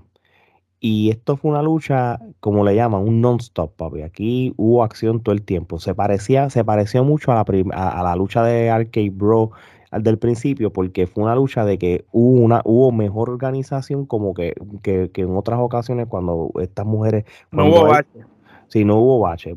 Lamentablemente nosotros hemos criticado que cuando seis mujeres o más están haciendo ciertas luchas de gimmick o como los Elindacel o cualquier otra cosa, pues lamentablemente pues muchas cosas no funcionan. Pero esta lucha fue una lucha clásica de pareja y fue muy buena, de verdad que sí, yo se las tengo que dar. Este, por eso te digo, Sacha Banks hizo su trabajo, Ria, eh, Leaf hizo su trabajo, este, las combinaciones de tag que hacía Sacha con Naomi muy buenas, igual que Leaf, Leaf y, y Ria también lo hicieron también. le quedó demasiado. Demasiado, brother. Y, y te voy a decir una cosa, este si esto es lo que realmente van a hacer con la división de tag femenina, con estas mujeres que todas hicieron un buen trabajo, pues mira, pues veo un buen futuro por fin para esto. Yo esta lucha le voy a dar tres kenepas, Gerardo. Pues fíjate, yo le voy a dar cuatro kenepas. Este, ustedes saben que yo siempre, de alguna manera u otra, hago eh, mención de este campeonato y cómo nunca lo defienden, cómo realmente desde que se inauguró, eh, realmente es el campeonato que menos, yo creo que después del Cruiserweight, este es el, el campeonato que menos este, se utiliza en carteleras y eso. Y entonces este me gustó mucho porque pues ya que pues ambos campeonatos de mujeres pues ya las luchas estaban eh, pautadas y pues ambas luchas fueron en la primera noche pues tenía que haber presencia femenina este, en la segunda noche y qué mejor que hacerlo con el campeonato de parejas de mujeres este, eh, de por medio. Eh, me gustó, como bien dijo Alex, eh, la combinación de las luchas. Este, a mí, pues, a mí me gusta la lucha en pareja y más cuando hacen movidas en, conjunto. yo creo que eso es clave en lo que es la lucha en pareja y esta lucha, pues, este, tuvo mucho de eso. Este, ese finisher de Sacha con Naomi les quedó a otro nivel. Eh, yo creo también que, pues, si este, como dijo bien Alex, si este es el comienzo de realmente resaltar a otro talento femenino que quizás no esté luchando por el campeonato individual, pero que sí necesita un sitial en esa cartelera, pues yo creo que esta es la manera adecuada de hacerlo. Este, de alguna manera u otra, sí pareció un gimmick match, porque por alguna razón todas salieron disfrazadas como si fuera un, gimmick de, Halloween o, algo así, pero fue una observación realmente más. Eh, eso fue lo único que vi en la. Se quedaron con la vez que lucharon en Arabia Saudita. Sí, algo así. Este, pero fuera de eso, este, muy buena lucha. Este, yo le voy a dar las cuatro canetas. Mal. Tres kenepas y media, concuerdo con lo que dijeron ambos. Eh, la lucha estuvo muy buena. Me encantó que ganara Sacha y Naomi. Este, entiendo que le abre un mundo de posibilidades a la división en pareja y esperemos que así suceda y no lo dañen como suelen hacer. Eh, creo que Ria Ripley y Liv Morgan, este, su momento viene pronto. Así que yo pienso que, que van, son las próximas. Muy bien, y sigo contigo, Omar. Vamos a la próxima lucha. AJ Styles contra Edge. Este, yo creo que esta es una lucha que sí teníamos altas expectativas. Eh, quiero que me des tu opinión de la lucha, cuántas quenepas y, y qué, cómo ves este feudo corriendo, porque esto no es el, esto no es el final. Esto es el principio de una historia. Este, me gustó la lucha. Eh, tenía quizás expectativas anteriormente de que esta lucha se diera con Edge en el otro gimmick. Eh, pero luego de que Edge cambia a este nuevo personaje, el cual no es nada parecido al personaje anterior y las veces que ha hecho de Rudo anterior, sino nos está trayendo algo distinto a la mesa, se está reinventando, está haciendo algo nuevo, pues es un Edge que luce en una corpulencia física mayor a la que siempre tuvo anteriormente cuando luchaba. Es un Edge más veterano. Y en esta lucha vi un Edge más pausado, más calmado, metódico, castigando en el momento adecuado, en cierto modo sentí que tenía hasta cosas de Triple H, no sé si fui yo en lo personal, pero sentí ese, esa, cuestión de Triple H que hacía, que te hacía creer que, su próxima movida iba a ser aquella y, terminaba haciendo otra cosa. Por eso era que le decían el asesino celebrar, porque la psicología dentro del ring de Triple H, el IQ estaba a otro nivel y vi eso de Edge aquí en esta lucha. Vi como también esa combinación de ellos dos nos trajo el Edge Style que queríamos ver porque no nos trajo el AJ que estamos viendo luchando los otros días.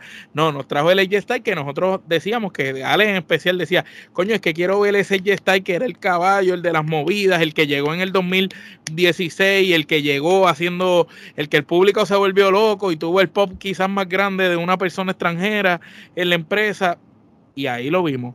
Vimos a AJ Styles luciendo impecable. Las movidas que lo caracterizan durante toda su trayectoria, las hizo casi todas. Vimos a AJ llevando a Edge al límite, porque también Edge no se le hizo fácil la lucha.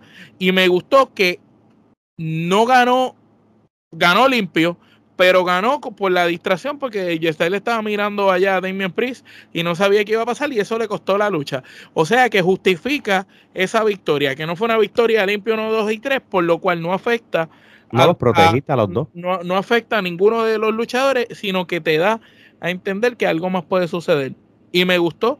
Pienso que J sea de técnico de rudo es buenísimo. Él puede trabajar a ambos personajes y me intriga mucho ver esto nuevo de Edge porque es algo distinto y nosotros nos pasamos criticando el por qué se quedan encerrados en lo mismo, en lo mismo, en lo mismo y no evolucionan.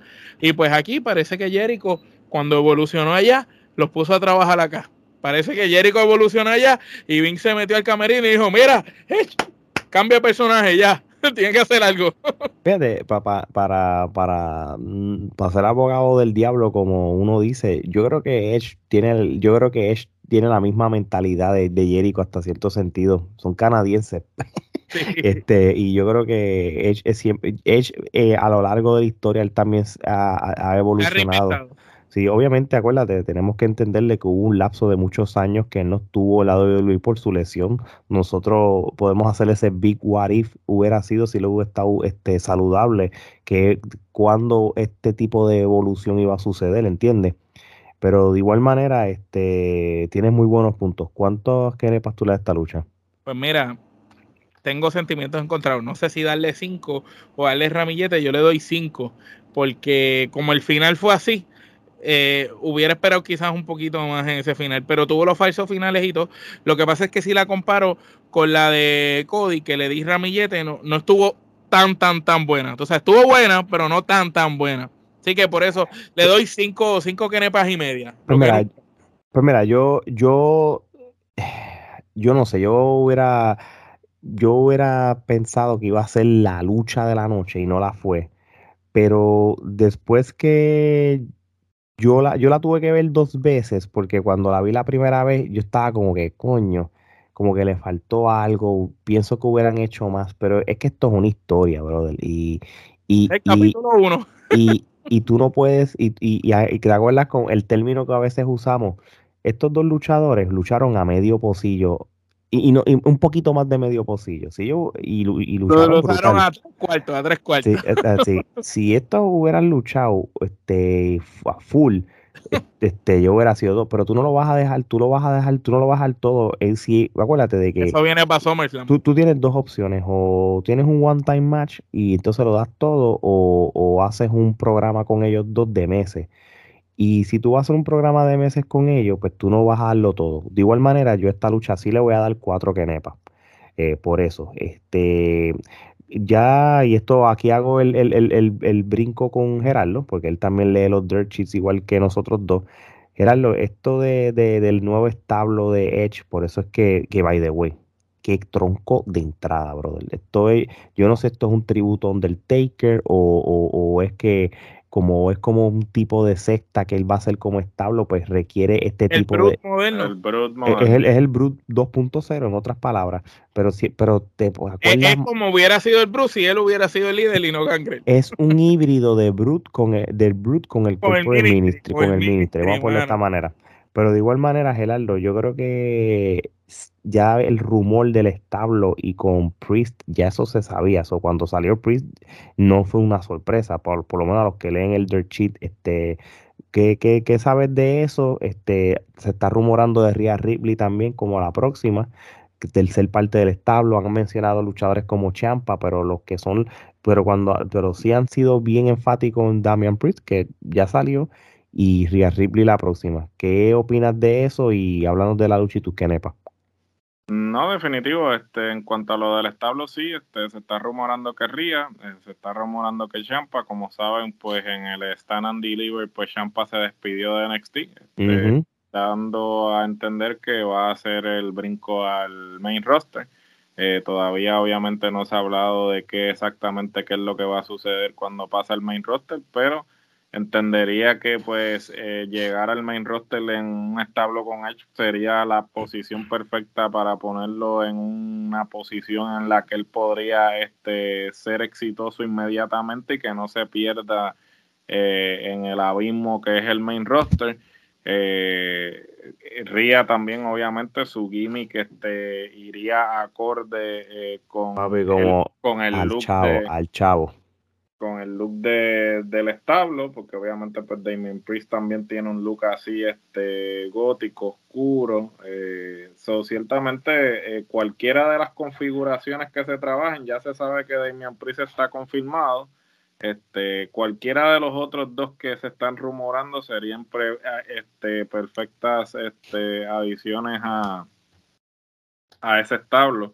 Si, eh, si, eh, si, inclusive los añadieran a los dos, para mí perfecto. Me parece que sería tremendo estable y de la mano de Edge este, sería excelente. En cuanto a la lucha, yo también tengo los sentimientos igual, inclusive la tuve que ver dos veces igual que tú, porque pues cuando la vi inicialmente como que dije, o sea, yo tenía las expectativas quizás muy altas, esta era la única lucha que realmente tenía una expectativa de toda la, de ambas noches. La vi por segunda vez, aún así no me convenció, entiendo que este es el principio de una historia y quizás no tiraron todos los cartuchos en esta.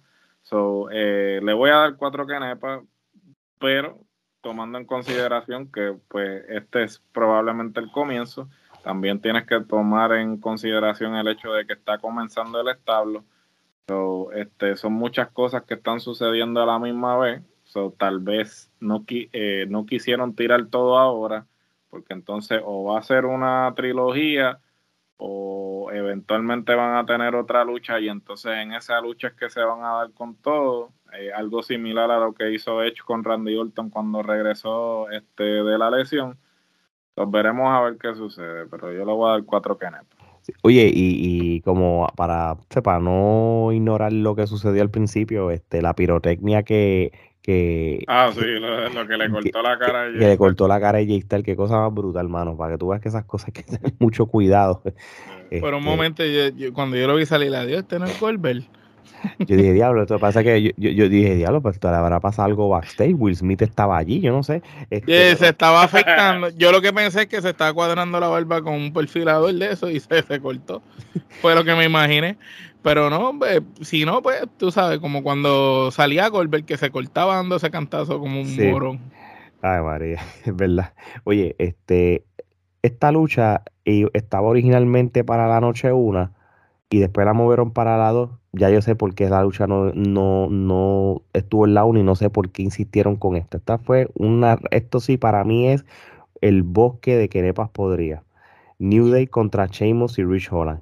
No sé por qué esta lucha eh, estuvo, no tiene sentido. Esto es un insulto al intelecto de, un fanático inteligente y, y, todavía no proceso de que Pete Dunne se llame Butch. So, Kenepa podría, yo no tengo más nada que opinar. Y qué pena porque yo soy fan de, de Sheamus. Kenepa oh. podría. No, voy ni a comentar, por favor. Oh yo, yo soy fan de Pete Dunne y me gusta Sheamus también y da ganas de llorar esta mierda. Por favor.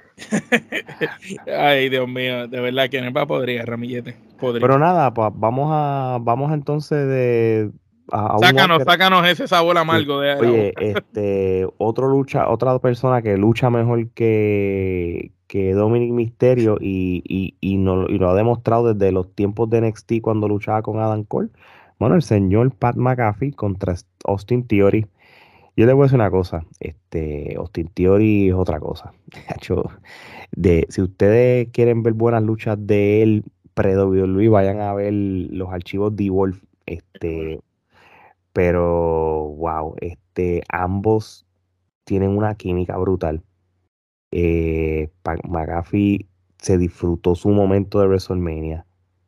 Luchó brutal. Austin Theory, ahora mismo, después que yo lo vi, el, cómo tiene body language, tiene micrófono, tiene carisma y tiene eh, skills de lucha. Este chamaco sí tiene futuro al lado de Luis.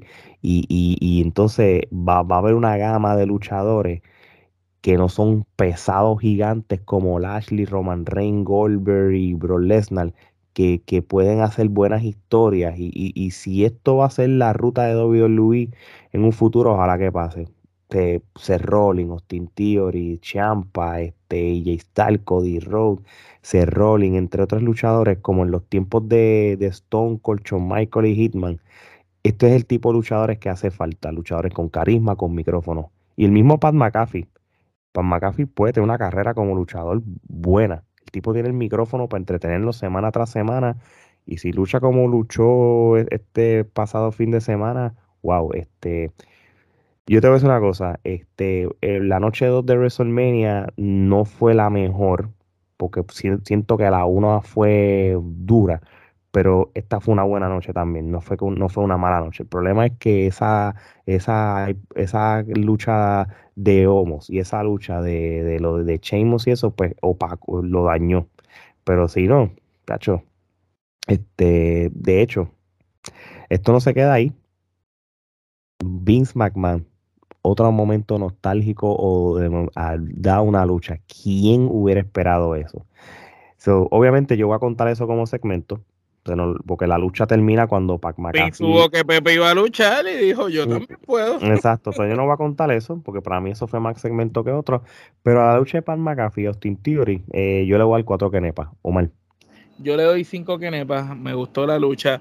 Austin Theory es como una versión de lo, lo que hubiéramos deseado de John Cena, tú sabes, es como que el modelo, de, el modelo de John Cena rudo, pero con las habilidades que debería de tener un luchador, tú sabes. Es como, es, literal, es, una versión mejorada de John Cena de cuando era el prototype o algo así ese se llamaba, ¿verdad? Entonces, eh, se parece y todo un montón. Pan McAfee, entiendo que él es como si fuese un JBL. Es un tipo que puede luchar bien dentro del cuadrilátero, pero tiene un micrófono brutal que te puede entretener. Lo veo como el personaje JBL, que podría estar fácil de rudo, con la correa un montón de tiempo, dándole largas, ayudando a otros luchadores a subir y a establecerse y dando luchas decentes, porque JBL era así, no era que te iba a dar luchas cinco estrellas, pero las luchas no eran malas y te entretenía el personaje porque tú le creías lo que hablaba. Y Pan McAfee tiene esa habilidad que pocos luchadores tienen. En WWE, por ejemplo, la tiene Kevin Owen, la tiene La tiene el Miss y la tiene Pan McAfee, que es que ellos hablan y lo que te hablan te lo transmiten como si fuera una realidad. Tú no estás viendo que ellos están haciendo un personaje, sino se lo estás comprando. Y de verdad eh, hay que decir que decirle usted tenga, a ambos luchadores dieron excelente, excelente labor. Lo de Vince, mano, este un asco total, ya no puede casi ni moverse el viejo. Este, que pues está, este, me imagino que vio que Pepe iba a subir al ring y dijo yo también y yo no he matado a nadie y se subió. Este, y de verdad, Stone Cold, pues, gracias a Dios que llegó y le quitó el sabor amargo a la gente y, hizo eso. Obviamente, lo único que no me gustó es que Vince planchara a Pan McAfee. No le encontré sentido. Este, pienso que Austin debió haber entrado justo antes de plancharlo y cuando él se virara le hiciera el Stone y después lo planchara a Pan McAfee. No, es como que ¿para qué le diste la victoria a Pan McAfee de esa manera si después le ibas a dar una Pero fíjate, estoy de acuerdo contigo, me gustó ese finish que, que, que pudo hacer, el alterno que tú diste versus el que pasó, pero de igual manera no, no le, yo pienso que no le resta porque yo, yo creo que yo lo veo, la mentalidad mía fue más segmento como tal, a pesar que fue una lucha con árbitro en cierto sentido iba a ser predecible de que... Pero es que si nos vamos a récord, le diste una victoria para darle una derrota después con un señor, un anciano de setenta y pico de años que apenas puede moverse. Sí, ¿no? gracias, gracias a Dios que, que, que aquí no tienen el, el, el, el, one, el, win-loss record de IW, que por lo menos se lo salva. No, y este gracias a Dios que están en Puerto Rico, si no le hubiera metido tres puñalas y ganado. También. Stone Cold eh, fue la sorpresa, este, fue nostálgico, por eso que te digo, el, eh, tú como fanático de la actitud era ver todos estos elementos ocurriendo, para mí yo me sentía como un niño, de verdad que eso estuvo brutal. Gerardo. Eh, yo le voy a dar cuatro canepas, este, sin duda alguna, este, la peor Stoner que he visto en la vida fue la que cogió Vince McMahon, que Stoner más asquerosa, este yo creo que lo hizo, fue, lo cogió miedo, brother. Sí, cogió miedo. Tiene 76 años. O sea, el hombre, ¿verdad? Está más trinco, muchacho, que un palo de, caoba. de todas las Stones que ha cogido en su vida, es la peor que la ha cogido. Sin embargo, Austin Terry parece que tenía un sprint, mi hermano, porque cogió ese Stone y por poco sale el ring. Y para este, McAfee la vendió cabrón, porque estaba con. McAfee la vendió también, este, con, con la cerveza, escupiendo la cerveza también, este no, fue tremendo segmento, este, apelando a la nostalgia, este, lo que WrestleMania realmente hasta cierta manera se ha convertido, ¿no? Este, es eso, es ese balance entre lo que está sucediendo actualmente y apelar a la nostalgia. Eh, obviamente podrá tener la, edad que tenga, ¿no? Pero pues un segmento de Austin y McMahon, este, nunca va a estar de más, ¿no? Eh, por más corto que sea. Eh, me pareció que fue este. ¿Cómo diría? Eh, fue un, buen, fue un buen segmento, fue un segmento entretenido, pero me pareció que se pasó de tiempo, porque entonces ahora el chiste que tienen es que la lucha de Lesnar y este Roman se supone que durara cierto tiempo y, y, antes de que fueran a entrar le dijeron en el gorila como que, ah, mira, este, ahora tiene cinco minutos de lucha porque el resto de tu tiempo se lo robó Vince McMahon. So, básicamente entiendo que, que la lucha estelar sufrió yo porque yo, yo, yo no sé si ese era el plan original, pero la lucha de Estelar sufrió en cuanto a tiempo. Bueno, nos hizo un favor porque Roma, Rom, Lesnar no te da una lucha más de 5 minutos, 10 minutos. No, sin duda, este, pero a la misma vez ellos te lo estaban vendiendo como que el evento estelar, ¿no? El, el, la, lucha más la lucha más importante en la historia de WrestleMania. La lucha más importante en la historia de WrestleMania y duró cinco minutos, no jodas, ¿sabes? ¿Tú me entiendes? ¿Sabes? Es como que un poco contradictorio. Yo sé que Lesnar, ¿sabes? No te va a dar una lucha de 25 de, de media hora o 35 Bueno, la estaba antes, la estaba antes.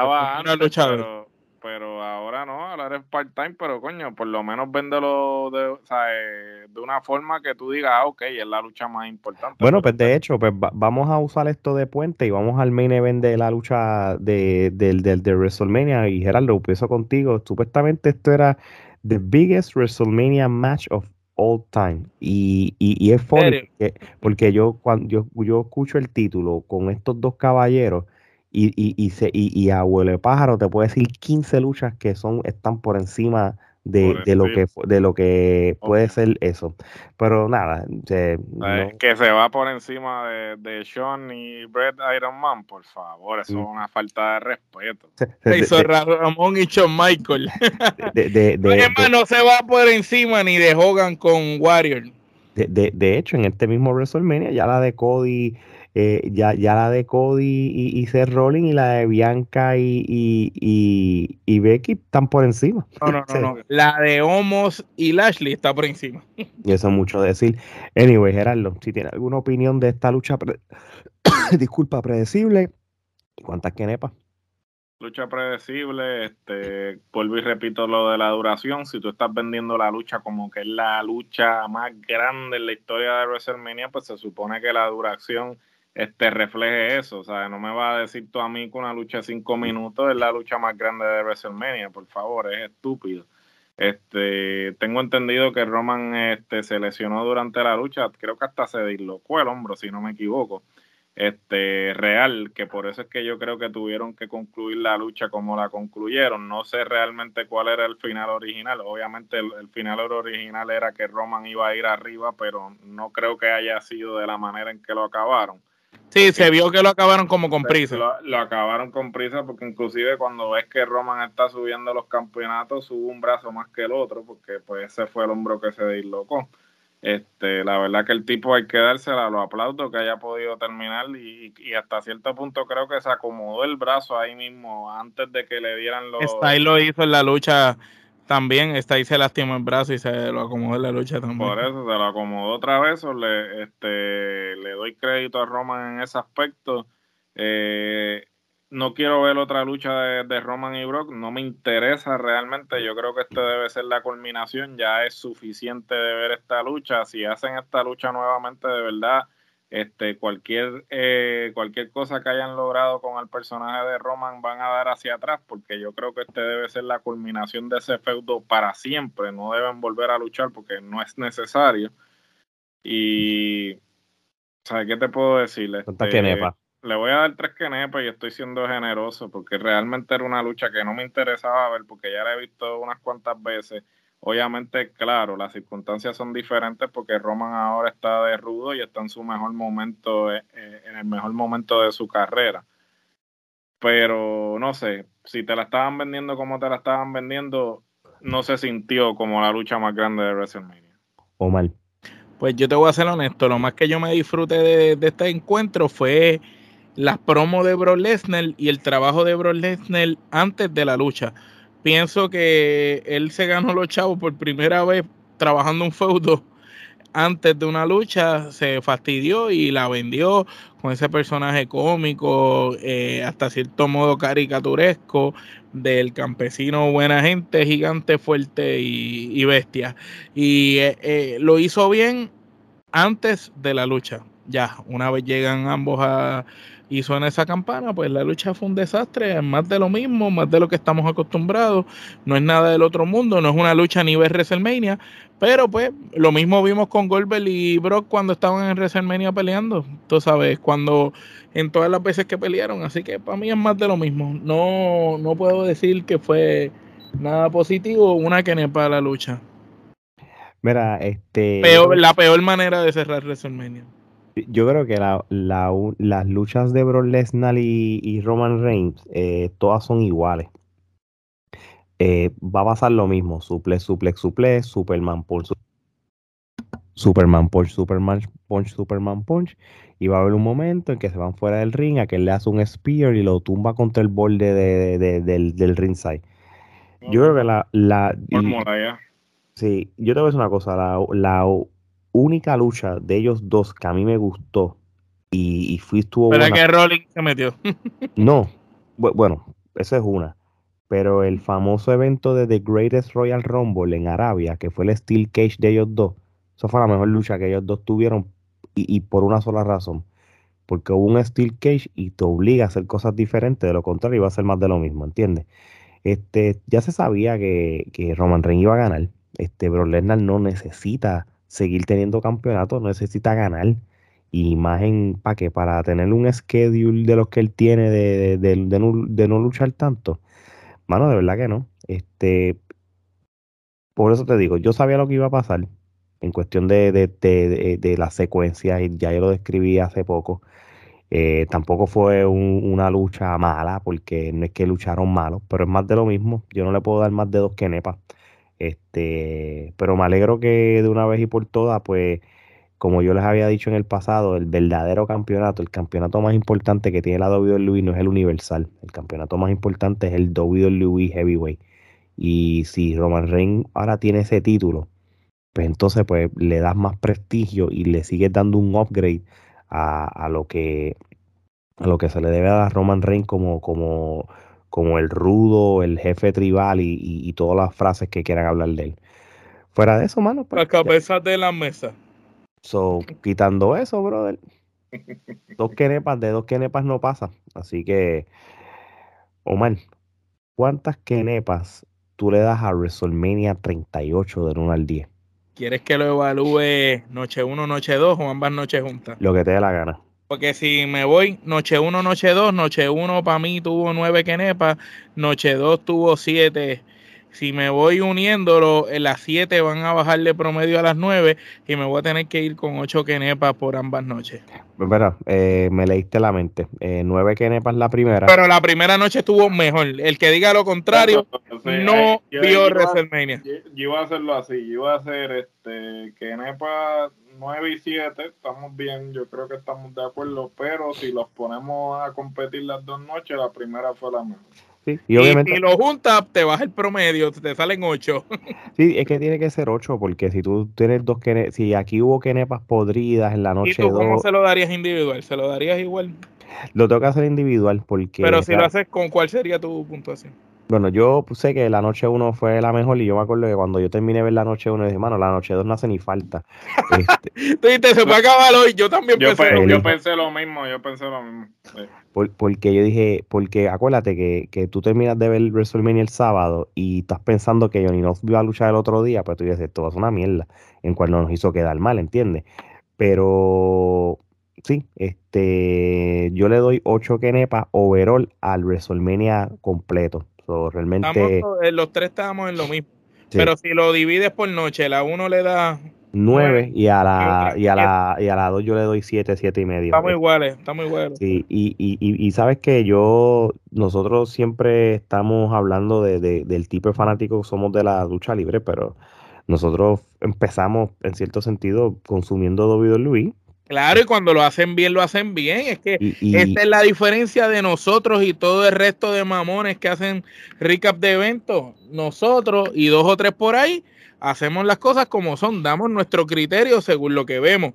Nosotros aquí vemos los eventos completos de rabo a cabo. Si el evento fue una mierda, no importa que sea de nuestra gente favorita, lo vamos a criticar. Si el mm. evento fue bueno, pues fue bueno. Este año, WrestleMania fue el mejor de los últimos cinco. Pues mira, hay que darle un buen rating. El año anterior estuvo regular, el anterior más malo todavía, tú sabes. Sí, y, y, y, pero, y realmente me, me, me, yo estaba, yo de verdad, de verdad, yo estaba tan contento cuando se acabó la noche uno, porque uno sale como pompeo y no, ah, estoy loco que empiece la noche dos y todo. So, realmente, realmente estoy súper contento. Yo, yo entiendo de que la fórmula de WWE para WrestleMania es esta. Y, y si lo siguen haciendo todos los años, todos los años. Con cosas buenas. Así mismo es. Buenas luchas con nostalgia. Y los bultos que lo sigan sacando. Y el hijo de Rey Misterio no lo queremos ver en WrestleMania. Hashtag, hashtag no Dominic Misterio. yo, yo de verdad, yo espero que para los próximos WrestleMania, luchadores de la línea de Eli Drake este, estén este por ahí dando un luchador de, la y de Logan Paul. El Late Night, por favor. LA Knight, bro. Vamos a empezar a utilizar los, los nombres. Como dice, como dice Wade Barrett, que LA Knight te lo, mete, te lo vende al A ver, mira, ponte a pensar, ponte a pensar. Ah, imagínate un main event de Cody contra LA Knight, por ejemplo. O, o, o, sea, tú tienes que pensar ya en ese tipo de cosas. Volvemos a lo mismo. Estoy dando a Cody, por ejemplo, por el hype, ¿entiendes? Y, y por, por el tipo de personaje y todo. No es porque van lo que, a lo que veo es que tú necesitas luchadores con el carisma suficiente de vender tu main event. Y, eso, y ese es el futuro. E, ese es el futuro que, que WWE tiene que El mismo Seth Rollins todavía tiene la capacidad de hacer un main event, el AJ Styles, Edge. O todavía una, contra el Mix. Sí, cacho, eh, de ahí de todo. Hay, hay, hay, muchos luchadores que pueden dar el palo. Este, mira, mira, mira cómo Mandy Rose eh, se, se, ha se ha reivindicado y, y, mira cómo ahora mismo se ha convertido es una muy buena luchadora. Sí, porque está compitiendo contra nada, porque allí no hay nada. Pero está dando buenas luchas, no es porque que. no hay nada, porque no tiene competencia. Pues, pero la, la, la, es la mejor. Pero, ¿sabes qué? Al tú ponerla a luchar contra nada, ¿verdad? Y la estás desarrollando como luchadora y le estás dando un buen récord y le estás dando un buen personaje que no es el, el, el sex símbolo aquel que no hace un pepino. Cuando, eh, cuando un día vaya a SmackDown y vaya a Raw, ese es un tipo de luchadora que, va, que vas a, a, a, darle más importancia y vas a desviar un poco a la Four Horsewoman, ¿entiendes? Y eso hay que mirarlo hacia el futuro también. vamos a ver cómo WWE maneja todo. Pero la realidad es que sacando a Bianca y a Ria, no hay ninguna mujer en ninguna de las marcas que llegue a donde las cuatro. Que, que, de, que, la de, la de Sí, ah, salud. Este, mira, déjame decirte una cosa. Ria y, Bianca Belair son las dos luchadoras que pueden crear una rivalidad estilo Stone Cold y D-Rock. Por año, exacto. Por año. Y, yo creo que, Como la Becky y Charlotte, por decirlo mm, así. Y, eso también puede ser otro main event de WrestleMania. vamos a ver cómo todo va a funcionar. Gente, eh, este episodio fue un éxito. Este, cubrimos todo a rabo al cabo. Sigan escuchando todos los episodios que vamos a empezar a sacar estas próximas semanas. Vayan Tienen los recaps de todos los eventos de WrestleMania Weekend. Eh, vayan al canal de YouTube, denle subscribe si no lo han hecho, denle subscribe, denle follow a todas las plataformas de podcast, denle follow y, denle like a, todas nuestras eh, eh, páginas de social media, nuestra mercancía, gorra, este, no está, está camisa, no, la de Omar, este, la gorra y todo la pueden conseguir también en, el link que tenemos en todas las redes sociales. Y muchachos, esto es todo por hoy. Ya lo saben, cuando seguimos dando bandazos y vamos a cubrir cosas que no es solamente WWE, vamos a cubrirle todo. Es sencillo, no somos regionales. Así que de parte de Omar Gerardo y Alex, esto es hasta la próxima.